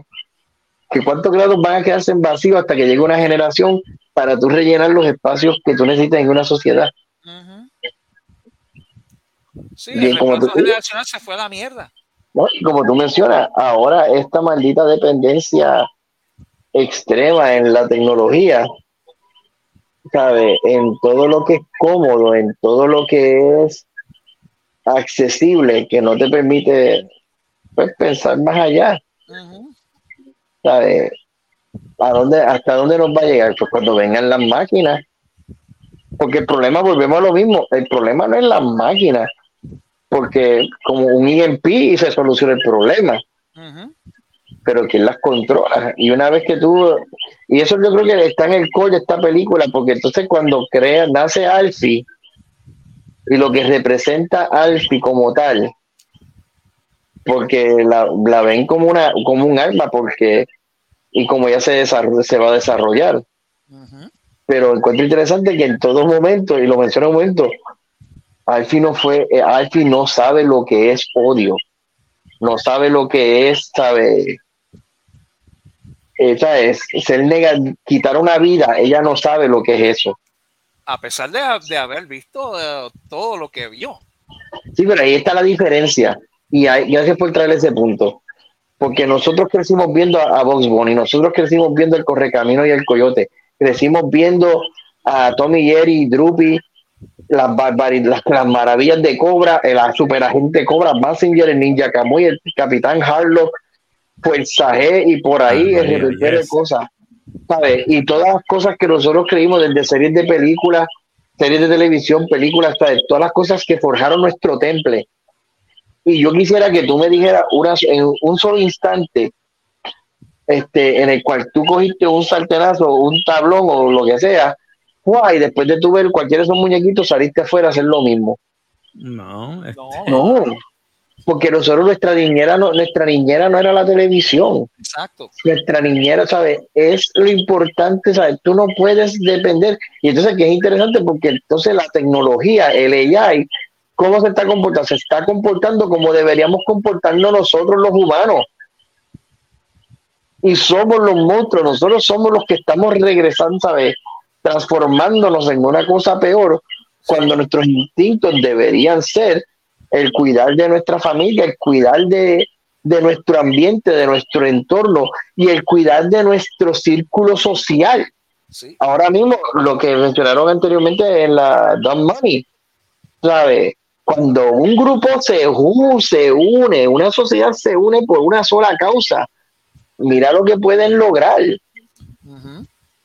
Y sin embargo, pues, aquí, pues déjame, espérate, pasó esto. Pues, no, no, y es lo interesante. Estados Unidos quiso ser eh, el villano de ella y todo esto, y estaban solos en esa pelea. Eran ellos solos, pero que la, ¿por qué el mundo se llama atrás? Porque desafortunadamente los que tienen la, los que tienen la, los primeros que pusieron ese Death Star en el, en el espacio fueron ellos. Todo el mundo se buche y entre comillas deja que se salgan con la suya. Porque tú me perdonas, esos ataques que enseñaron ahí a China. Por Dios. Eso, eso levanta, levanta, levanta su país. Mm, no, no, que no queriendo de, No, y, y, que si no llega a ser porque la, porque la muchachita no tiene odio, si llega a ser otro tipo de AI que absorbe eso, ahí empieza la guerra con las máquinas de The Matrix. Ya. Yeah, mano, eso fue, ¿verdad? That's scary right there. That's scary right there. No, y por eso a mí lo que me gustó es que cuando en una parte que está de esto, que está con los nenes, que está jugando con los nenes humanos y es, una nena, ¿sabes? Empieza a jugar y empieza a reírse y empieza de esto y, y, tú dices, what's the difference? Bueno, es más, cuando, ¿qué tú me dices de los robots suicidas? Ah, que, oh no se, que, no, que no se quería bajar de la de, Ah, que no Eh, se quería bajar del dropship. Sí. Sí, que el no se quería bajar dropship. del dropship y entonces quedan- se le quedan mirando y yo, papi, él- esa mierda él sabe cuál es su rol Exacto. y, y es triste saber que tu rol literalmente es ese reloj que tienes en el pecho. No, y el, y el otro que cuando corre y ve a la nena se para, Se para. se baja y baja la cabeza, man. Y la- Ujú. y ella viene y le toca de la cabeza. O sea, es una cosa. Tú dices, wow. ¿sabes? Really. O sea, es, es- es bien interesante. Es todo, los, esos contrastes que tiene la película. Sí. Es lo que, es lo que a mí me gustó de ella. Todos esos contrastes. Diantre, sí. Bueno, podemos, podemos estar eh, hora, hora y media hablando de esta película. sí, sí. Pero, pero yo creo que hay que. Vamos, vamos para la pregunta. Porque si Vamos a la seguimos- Mm. bueno, Bueno. El, pacing, el es, este, es consistente. actually, Es bastante bueno. ¿sabes? es Ni bastante muy- bueno. Ni muy agitado, ni muy, ni muy lento. Exacto. Ahora hay partes que, sobre todo las batallas, las escenas este en, en los, en los poblados este en, en, en Vietnam, digo, este Bueno, ¿Ah? Vietnam, Tailandia, Tailandia. Este, eh, este, Filipinas. Ajá. filmaron en un montón de sitios, en Vietnam. Y tú dices, oh, come on, mano. Esto, eh, la escena de los de los de estos, eh, que tú ves el, el tanque este, el, el, Sí, el sí. tank americano pasando, y tú decías, vete para el carajo, eso es Apocalypse Now. Eso yo vi Apocalypse Now ahí mismo. Yo dije, oh, fuck, no.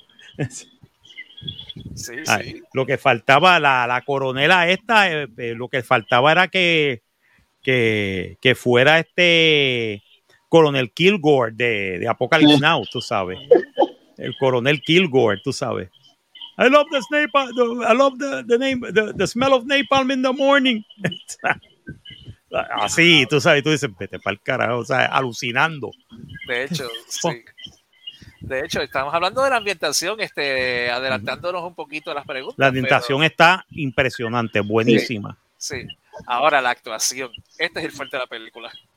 la actuación, el fuerte, mano, este tipo, John, este Washington, Sí. de verdad, John David Washington se votó, de verdad.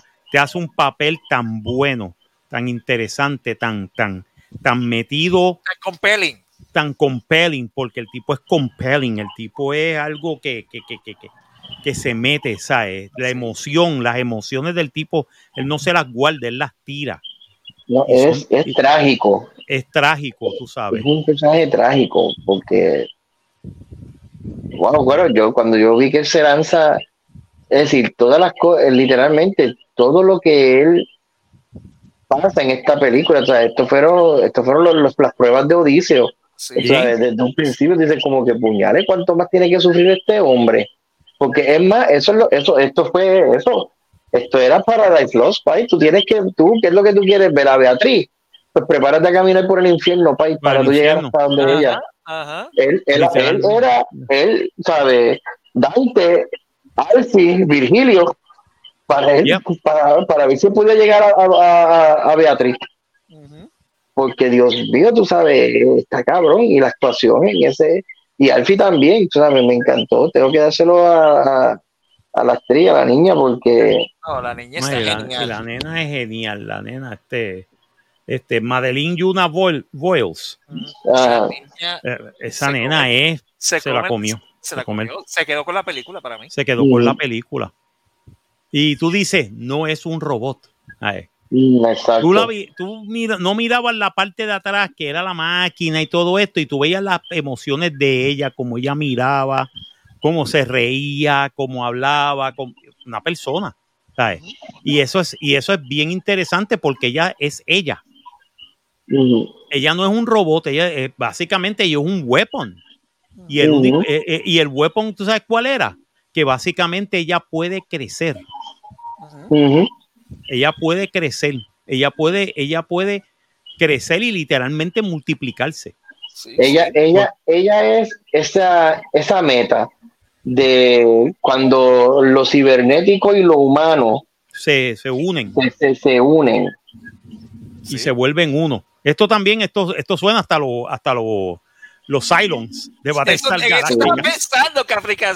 Pues, lo, lo, lo- Caprica lo- One, este, Sí, Capri, este Caprica, este, eh, que básicamente los humanos y los Cylons se están uniendo y terminan siendo una raza nueva, que es la raza que está en la Tierra. Eso es, eh, eso es este spoilers del final de, del reboot de Battlestar Galactica del 2008. Ujú, Este, que básicamente nosotros somos Cylons.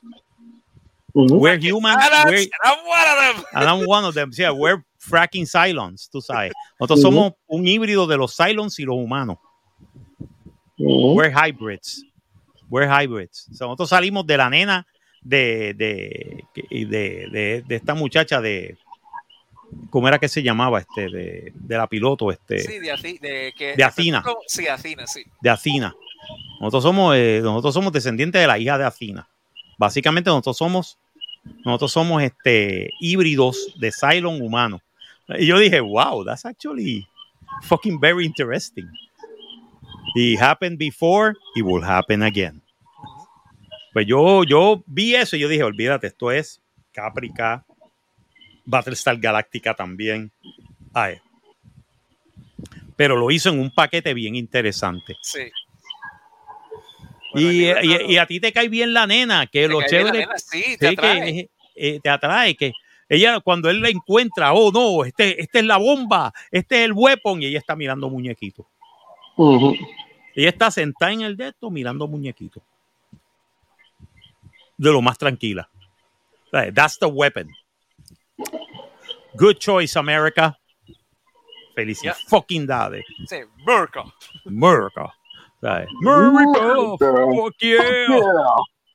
Fuck yeah. Tú sabes, esto es, esto es vacilándose eso también, el America, fuck yeah. ¿Sabes? El, el, el, el determinismo, Sí, el, el- determinismo, el jingoísmo el exagerado. jingo- jingoísmo exagerado norteamericano, tú Sí, sabes, que, hombre. que oh, nosotros somos lo, lo- la, la última Coca-Cola del desierto. Mira, mano, hubieron imperios antes que tú, habrán imperios después que tú. Exacto. Ujú. Ah, Tú eres otro imperio in the, in the way of history. Eh, Nobody igual, que cares. Disney, igual que Disney, no existe tal cosa como. You fucking bastards. oh. igual que Disney, no hay tal. You're not never too big to fail. You're never too big to Ujú. fail. America could fail at any moment. Eso, eso también tienen que acordarse la gente. Que yo no sé por qué están con este, con este, de esto de, ah, y todo el mundo, ah, pero es que está medio exagerado de que los americanos se volvieran locos y hicieran esto. Mm, eh, no fue eso lo que hicieron really. después. No fue eso lo que hicieron el- eh, después del 11 de septiembre, Ujú. Ujú. que se volvieron locos y empezaron a matar gente a tutiplén en el Medio Oriente Ujú. just because. Nos metemos en Afganistán y los talibanes nos están peleando, pero nosotros vamos a matar talibanes por tú y siete. The fuck is wrong with you people? Y nos metemos en Irak con todo y que Irak no tuvo que ver nada en el 11 de septiembre, pero nada, nada, solamente porque el presidente de los Estados Unidos, que en aquella época era Buchito, George W. Bush Jr., dijo, oh, the, the, the Iranians, they tried to kill my daddy. Fuck you. Sí, sí. Fuck Sí, you. That's the whole reason. Se las tenía juradas desde, desde la primera guerra del Golfo. Sí, mano. Y tú dices, pero ¿qué carajo? Irak no tuvo que ver nada con el 11 de fucking septiembre. Es más, ellos mataron y arrestaron gente de, de, de Al Qaeda. Porque Saddam Hussein odiaba a los terroristas. Él era antiterrorista. ¿Por qué no hiciste una alianza con él? They tried to kill my father. They tried to kill my daddy. The fuck is wrong with you? You're more than 50 years old and you still calling your dad daddy? What's wrong with you, son? Ay, ¿Qué carajo te pasa, de verdad? Ay, y, y destruyeron una nación que, una nación milenaria de esto como Irak. Ahora Irak es un revolú. Gracias Estados Unidos. Thank you very fucking much. Porque hay que decirlo, mano. Sí, yo los defiendo, pero también luego cuando les tengo que tirar les No, tiro. cuando la cagan, cuando la cagan, hay La que- cagaron bien, cabrón. Ay, y, y ver eso en la película en The Creator y todo el mundo, ah, pero es que está medio exagerado. ¿Qué coño exagerado tú quieres? Si eso fue lo mismo que hicieron en Irak y en Afganistán por fucking 20 años. Por 20 años nosotros estábamos persiguiendo a un tipo que se llamaba Osama Bin Laden. que era el líder de Al Qaeda. Estábamos peleando contra una ideología, no contra un país. Destruimos países por tubo y siete llaves. Y lo encontraron y lo mataron. Y después de eso yo decía, coño, por fin pues nos podemos ir de Afganistán, nos podemos ir de Irak. Esa es mission accomplished, right? No. No, porque ya estábamos tan metidos en el revolú que ahora para salirnos de eso iba a ser un quagmire. No, y porque Halliburton que no quería tampoco salir. Y a Halliburton no quería porque estaban ganando billones de dólares por la muerte de gente inocente. Vamos a decir la verdad. Pero, coño, mano. Eso lo vemos en esta película. Esta película te lo explica bien tranquilamente. De hecho, eso, es la, eso es la gran ventaja de la ciencia ficción. Tú puedes decir ese tipo, tú puedes decir ese tipo de cosas ese tipo de alegorías y, y, pasan con ficha. Ya. Aunque aquí no fue tanto alegoría, aquí fue más directo. No, yo sé, diciendo, no, the Americans. Yeah, it's the Americans. Pero, the, pero, el punto se queda. Exacto. It's not, it's not the empire. It's not este, no es el imperio. No es, eh, no es este, la nación reconstituida este, como este, Eurasia eh, o, o, Oceanía. O, no, no, no. Estados Unidos de Norteamérica. Te lo dicen bien claro. Y te lo dicen bien claro cuando tú ves en Nomad que te dice United States of America. y, te lo ponen cuando en el tanque te ponen United States Army. más claro no puede ser. Aquí la crítica no es, no es, no es este, no es covert, es overt. Y te lo están diciendo, mano, los americanos se vuelven locos le dan, este, le dan una pataleta, una rabieta de matar gente. Y siempre pagan los que menos pueden. Siempre pagan la gente que es inocente, que no tienen, no están metidas en ninguna de esa mierda. Bueno, cuando la tipa le dice, los robots tienen más corazón y humanidad que tú. dos, dos, el AI, el AI tiene más conciencia y más, y más humanidad que tú. Ay. ¿Qué, ser humano? Ningún AI había, había este amenazado a ningún perrito. Pero un humano sí lo puede hacer. Porque, mano, no tenemos conciencia. las maldades de la raza humana son grandes. Son grandes. Nosotros nos merecemos ya, no, no tanto un huracán categoría 1, nos merecemos cleansing by fire que venga el Colbus y nos acabe ya con todo. Exacto, que venga el Colbus y. Eso es lo que nos merecemos realmente. Exacto, no, no, no. Fuego y mierda, sí. Así. Nosotros embarrados ahí. ¡Ah, no dimos! Pues, mano. Pues, mano. ¿Qué te, quiero, ¿Qué te puedo decir, mano? La humanidad se merecía esto y más desde hace años. cuando tú tienes, cuando tú tienes gente que no les importa y mataron 12 millones de personas en campos de concentración más los comunistas que mataron por su ideología, mataron, mataron millones de personas en China y en Rusia. Y lo siguen haciendo. Y lo siguen haciendo, más los norteamericanos que mataron cientos de miles de, de, de nativoamericanos. Just because to take their lands. Porque ellos decían, no, this is our land. No, it's not your land, motherfucker. Es la tierra de los... Es más, si hay alguien que puede decir, que puede decirle dibs on the land, es, lo, es los nativos americanos. Y aún así ellos consideraban que la, tierra, no es de ellos, la tierra no es de nadie. No es de nadie. La tierra tú estás ahí por un momento y después te vas. Estás prestado ahí. Estás prestado. Tú estás porque el gran espíritu dice que tú vas a estar aquí y quiere que tú sepas lo que es ser un ser humano y después de ahí te vas y te vas y te vas a enseñarle a otros.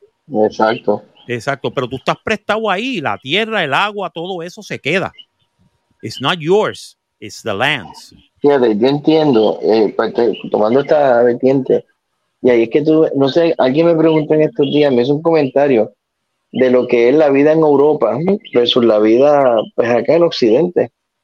Y yo digo, mira, Europa tendrá un costo de vida este, altísimo, sin embargo, las personas como viven ahí, como se tratan, es mucho más humano que lo que uno vive acá empezando por algo bien elemental, algo que quizás a lo mejor piense que uno lo dice por vagancia, no es vagancia, es porque es raciocinio humano. Como decir la hora, lo que es la, lo que le llaman la hora de la siesta o los días feriados, estos periodos de descanso, que tú los ves allá que en Alemania, por dar un ejemplo, que allá eh, las mujeres tienen derecho a, si cuando estén por maternidad, tienen derecho a quedarse hasta un año de estar de por maternidad para que puedan estar con su hija en ese contacto, que ellos los obligan a tomar vacaciones, A, eh, tú sabes, durante el año, que la, el trabajo allá no es como estar acá, que aquí tú tienes que, esto es campana a campana, esto es este 9 to 5 y si no cumple, no, pues negro, pues perdiste el trabajo, se busca otro, ¿sabes? Este ajetreo tan grande que tú no tienes paz, tú no tienes ningún tipo de tranquilidad, ningún tipo de, de, de normalidad, vives esclavizado y allá no.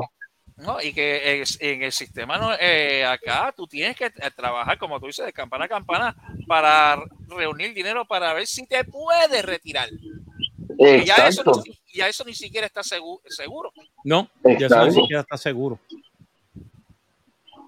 Tú sabes, entonces tú, tú dices, como, entonces, ¿cómo es posible que el ser humano, sabes, el ser humano es cruel con, tú sabes, es cruel con- consigo mismo?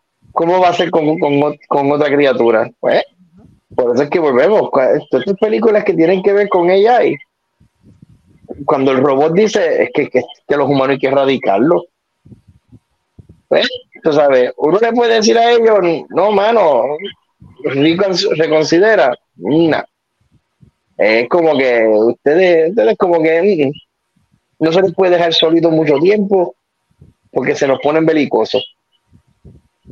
Pues, y es una pena, la película, me encanta la película. Mi hermano me hizo un comentario hoy que yo dije como que, fíjate, me molesta y me duele eso, porque la película, ¿cuánto es que hizo la taquilla? O está, ha hecho la taquilla hasta ahora. 14 millones de dólares. La película De- costó 80.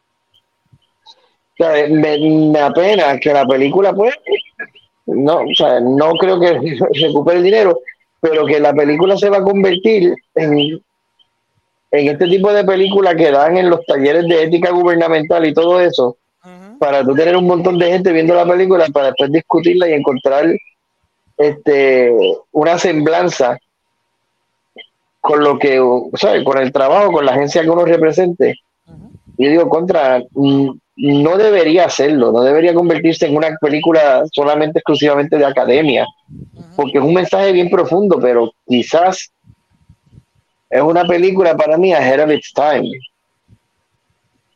Y con todo y eso, que los temas que está tocando tampoco son temas nuevos, o sea, me está trayendo temas, digamos, pues para la audiencia del siglo XXI, para ver que los puedan apreciar mejor porque todo esto ya lo hemos visto en otras películas de ciencia ficción y programas de televisión eh, de antaño, donde al final del día eh, nosotros somos el virus. Bueno, yo mencioné The Matrix, mira para allá. The Matrix, mira para allá. O sea, A lo antes, mejor- de, antes, de lo- antes de la última que sacaron, maldita sea. Yo creo que a lo, mejor, a lo mejor va a ser eso. Este va- vamos a pensar de que lo, a lo que nos dirigimos es a un Sword Art Online o un Ready Player One, donde fuck pongo un casquito virtual y un suero y vámonos. Y un suero para no morirme del hambre. Pues nada, este, yo, para mí que el, el climax hubo un payoff del cara. El libreto es sólido. Es sólido, mano. Digo. sólido. Es sólido, es bueno. Muy bueno. Bueno, yo- no es por nada, pero yo le voy a dar Pienso cine- verla, pienso, pe- pienso verla de nuevo. Porque o sea, de yo le voy a verdad. dar cine épico, ¿sabes? Sí, es cine Sí, sí. épico. Es un cine épico. Está De épico. verdad que lo es.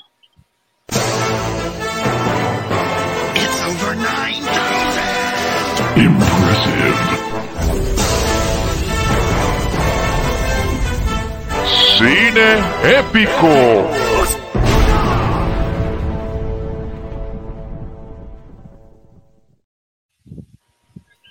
Se acabó. Vamos a darle otro. Vamos a darle otro. Ay, ay,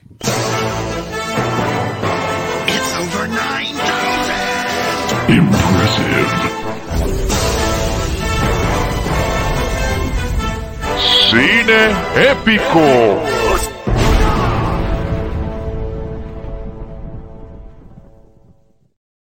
It's over 9000. Sí, señor. It's over 9000. Está over the Ganduls, como diría Gelo. Over the Ganduls. The Creator, señoras y señores, en un cine cerca de usted, para horarios y carteleras, vea la prensa o vaya al internet. ¿ok? Y este, vamos, a, vamos a terminar este episodio básicamente eh, yo dándole las gracias a todos ustedes porque por causas ajenas a mi voluntad voy a tener que eh, salirme del programa.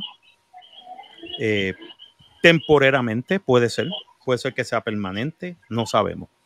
Pero me tengo que salir del programa porque básicamente como empecé, voy a empezar un trabajo nuevo dentro de poco y en ese trabajo pues tenemos que firmar NDAs y no podemos estar trabajando con otras organizaciones que sean de medio, aunque sean tuyas propias como este podcast, eh, el manicomio inhabitable, el este el y el, happy, y el happy hour, tú sabes, no puedo salir en ello, ya que mm, lógicamente, pues como se trabaja con parte del gobierno federal, pues, y con los medios, y para no influenciar, para no tener eh, lo que le llaman conflicto de intereses, pues yo tengo que eh, diva, div, de, ¿cómo es? divest, de, desenvolverme de, de, esta situación y básicamente irme de los programas. Eh, so, ¿Qué puedo decir? Muchas gracias a todos ustedes que han estado sintonizando Cinemateria, a toda la gente que ha estado viéndolo en YouTube, a toda la gente que lo ha estado oyendo en Spotify. Muchas gracias de verdad. Super Servo va a seguir en el programa, Giancarlo va a seguir en el programa. Puede ser que tengan un tercer, una tercera persona que venga, que se una al grupo. Este, eh, básicamente no sabemos. Eh, pero eso lo veremos en el futuro. En las próximas dos semanas no va a haber cinemateria, porque vamos a coger ese tiempo literalmente para lo del eh, el Guanime Fest y aparte uh -huh. de eso para poder descansar porque no hemos cogido un break en todo el año. So, y, y, hay que, y, hay que, preparar también pues los castigos y las pruebas de iniciación a, a la persona que venga. Esto es como una ah, fraternidad. Ah, Esto sí. es como una fraternidad, sí. Hay que, hay, hay que, hay, hay, hay, hay que hacerle hazing, hay que hacerle castigo y todo esto para que pueda, para que pueda entrar en el grupo de Cinemateria, tú sabes. Sí, sí. Prepárate, papá, que vas a tener que ver a Soca. Ay, Dios mío. Ay, Dios mío. Ay, mi hermano, que te espera. ¿Por qué? Espera? ¿Por qué? ¿Por Porque qué? Si, si, aquí sufrimos todo. Sí, aquí, aquí, sufrimos todo. Aquí, aquí no sale vivo ni el, ni, ni el anunciador, coño. Exacto. Esa famosa aquí no de... sale, aquí no sale vivo ni el anunciador, joder. Esa famosa línea de acción mutante. De acción mutante, sí. Y ah, recuerden que puede, y recuerde con, con o las hojuelas trippies, hojuelas de, de, de LSD. Oh, no, no, es por nada, pero Marco, se te va a extrañar. Sí, sí. Sí, mano, este, yo sé, bueno. Esto es hasta que se pueda llegar a un happy medium. Puede ser que lleguemos a un happy medium y se puede decir, pues mira, mano, esto no afecta o afecta, o puede ser que no afecte. ¿Sabes? Pero si hay que firmar NDA, si hay que firmar cosas, papeleo legal y todo eh, esto. Ya esos son otros 20 pesos. Son otros 20 pesos y además es un trabajo que me deja bastante buen dinero como ejecutivo y so no puedo, no puedo decirle que no.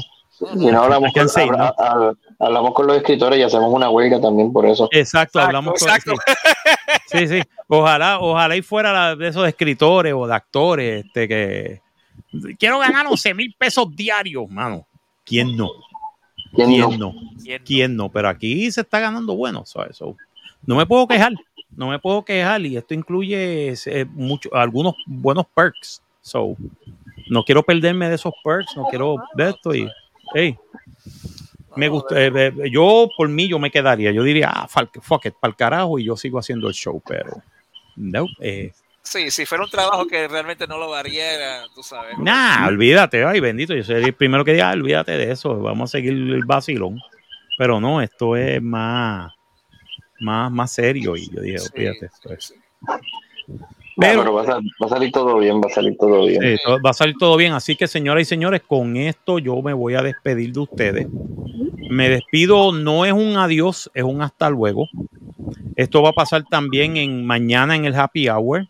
Pero un día volveré. Volveré a, a, a joder otra vez. A, chaval, otra vez. En mi viejo otra vez en mi viejo podcast.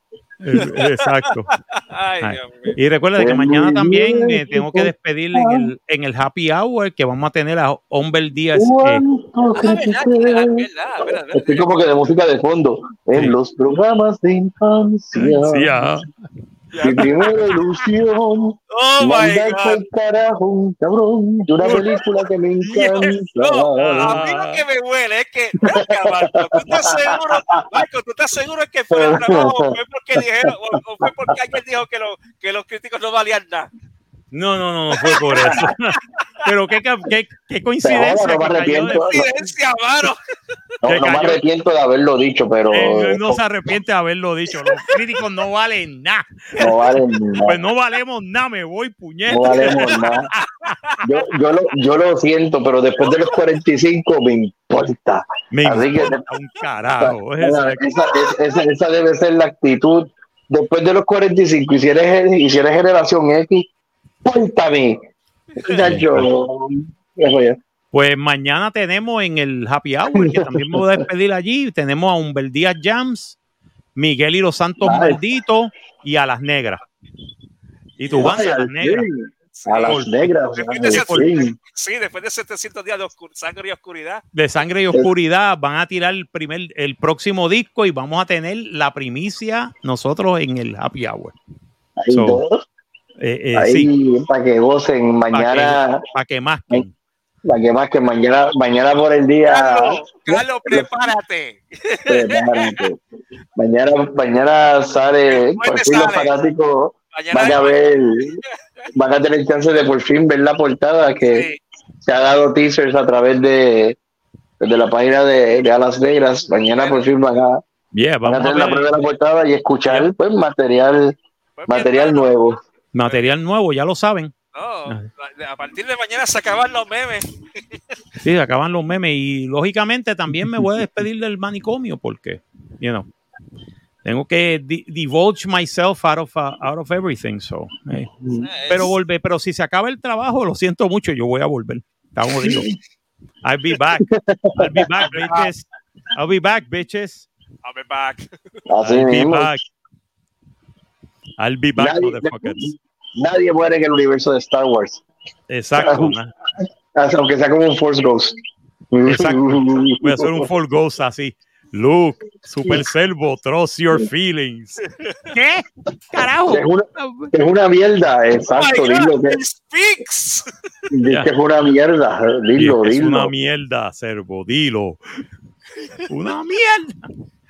Giancarlo, ¿para cuándo el próximo disco? Puñita, déjame sacar este. Exacto. Sí, esa es la próxima pregunta de, de Carlos. Giancarlo, y el próximo disco, cáigate en tu madre. Eres capaz, ¿sabes?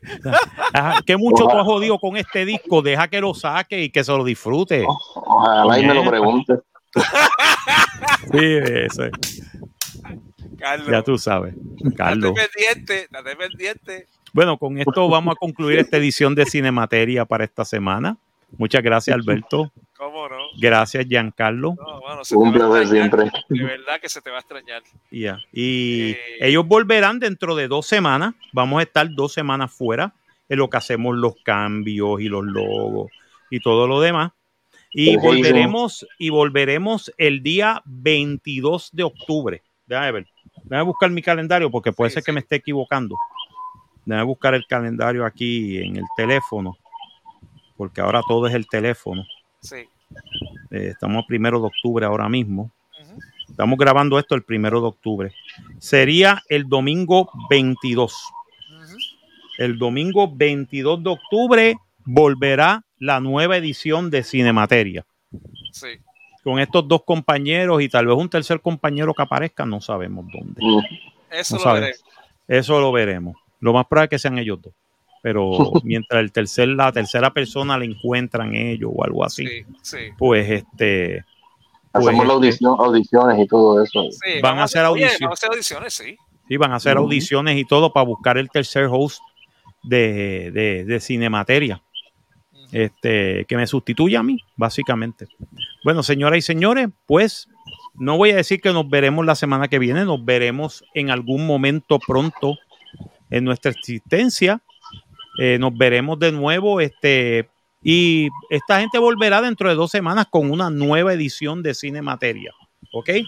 Y una, dos y tres. Ah, ya, Ya nos vemos nos vemos. a comer. Comer. Y nos vamos Ahora. ahora. Pero mira, déjame un ratito. No, no, no, no, no. No, no, no, Nos no. vamos ahora. Ahora, no, no, yo estoy bien, vuelve mañana. Vuelve mañana. No, nos vamos ahora. Ahora.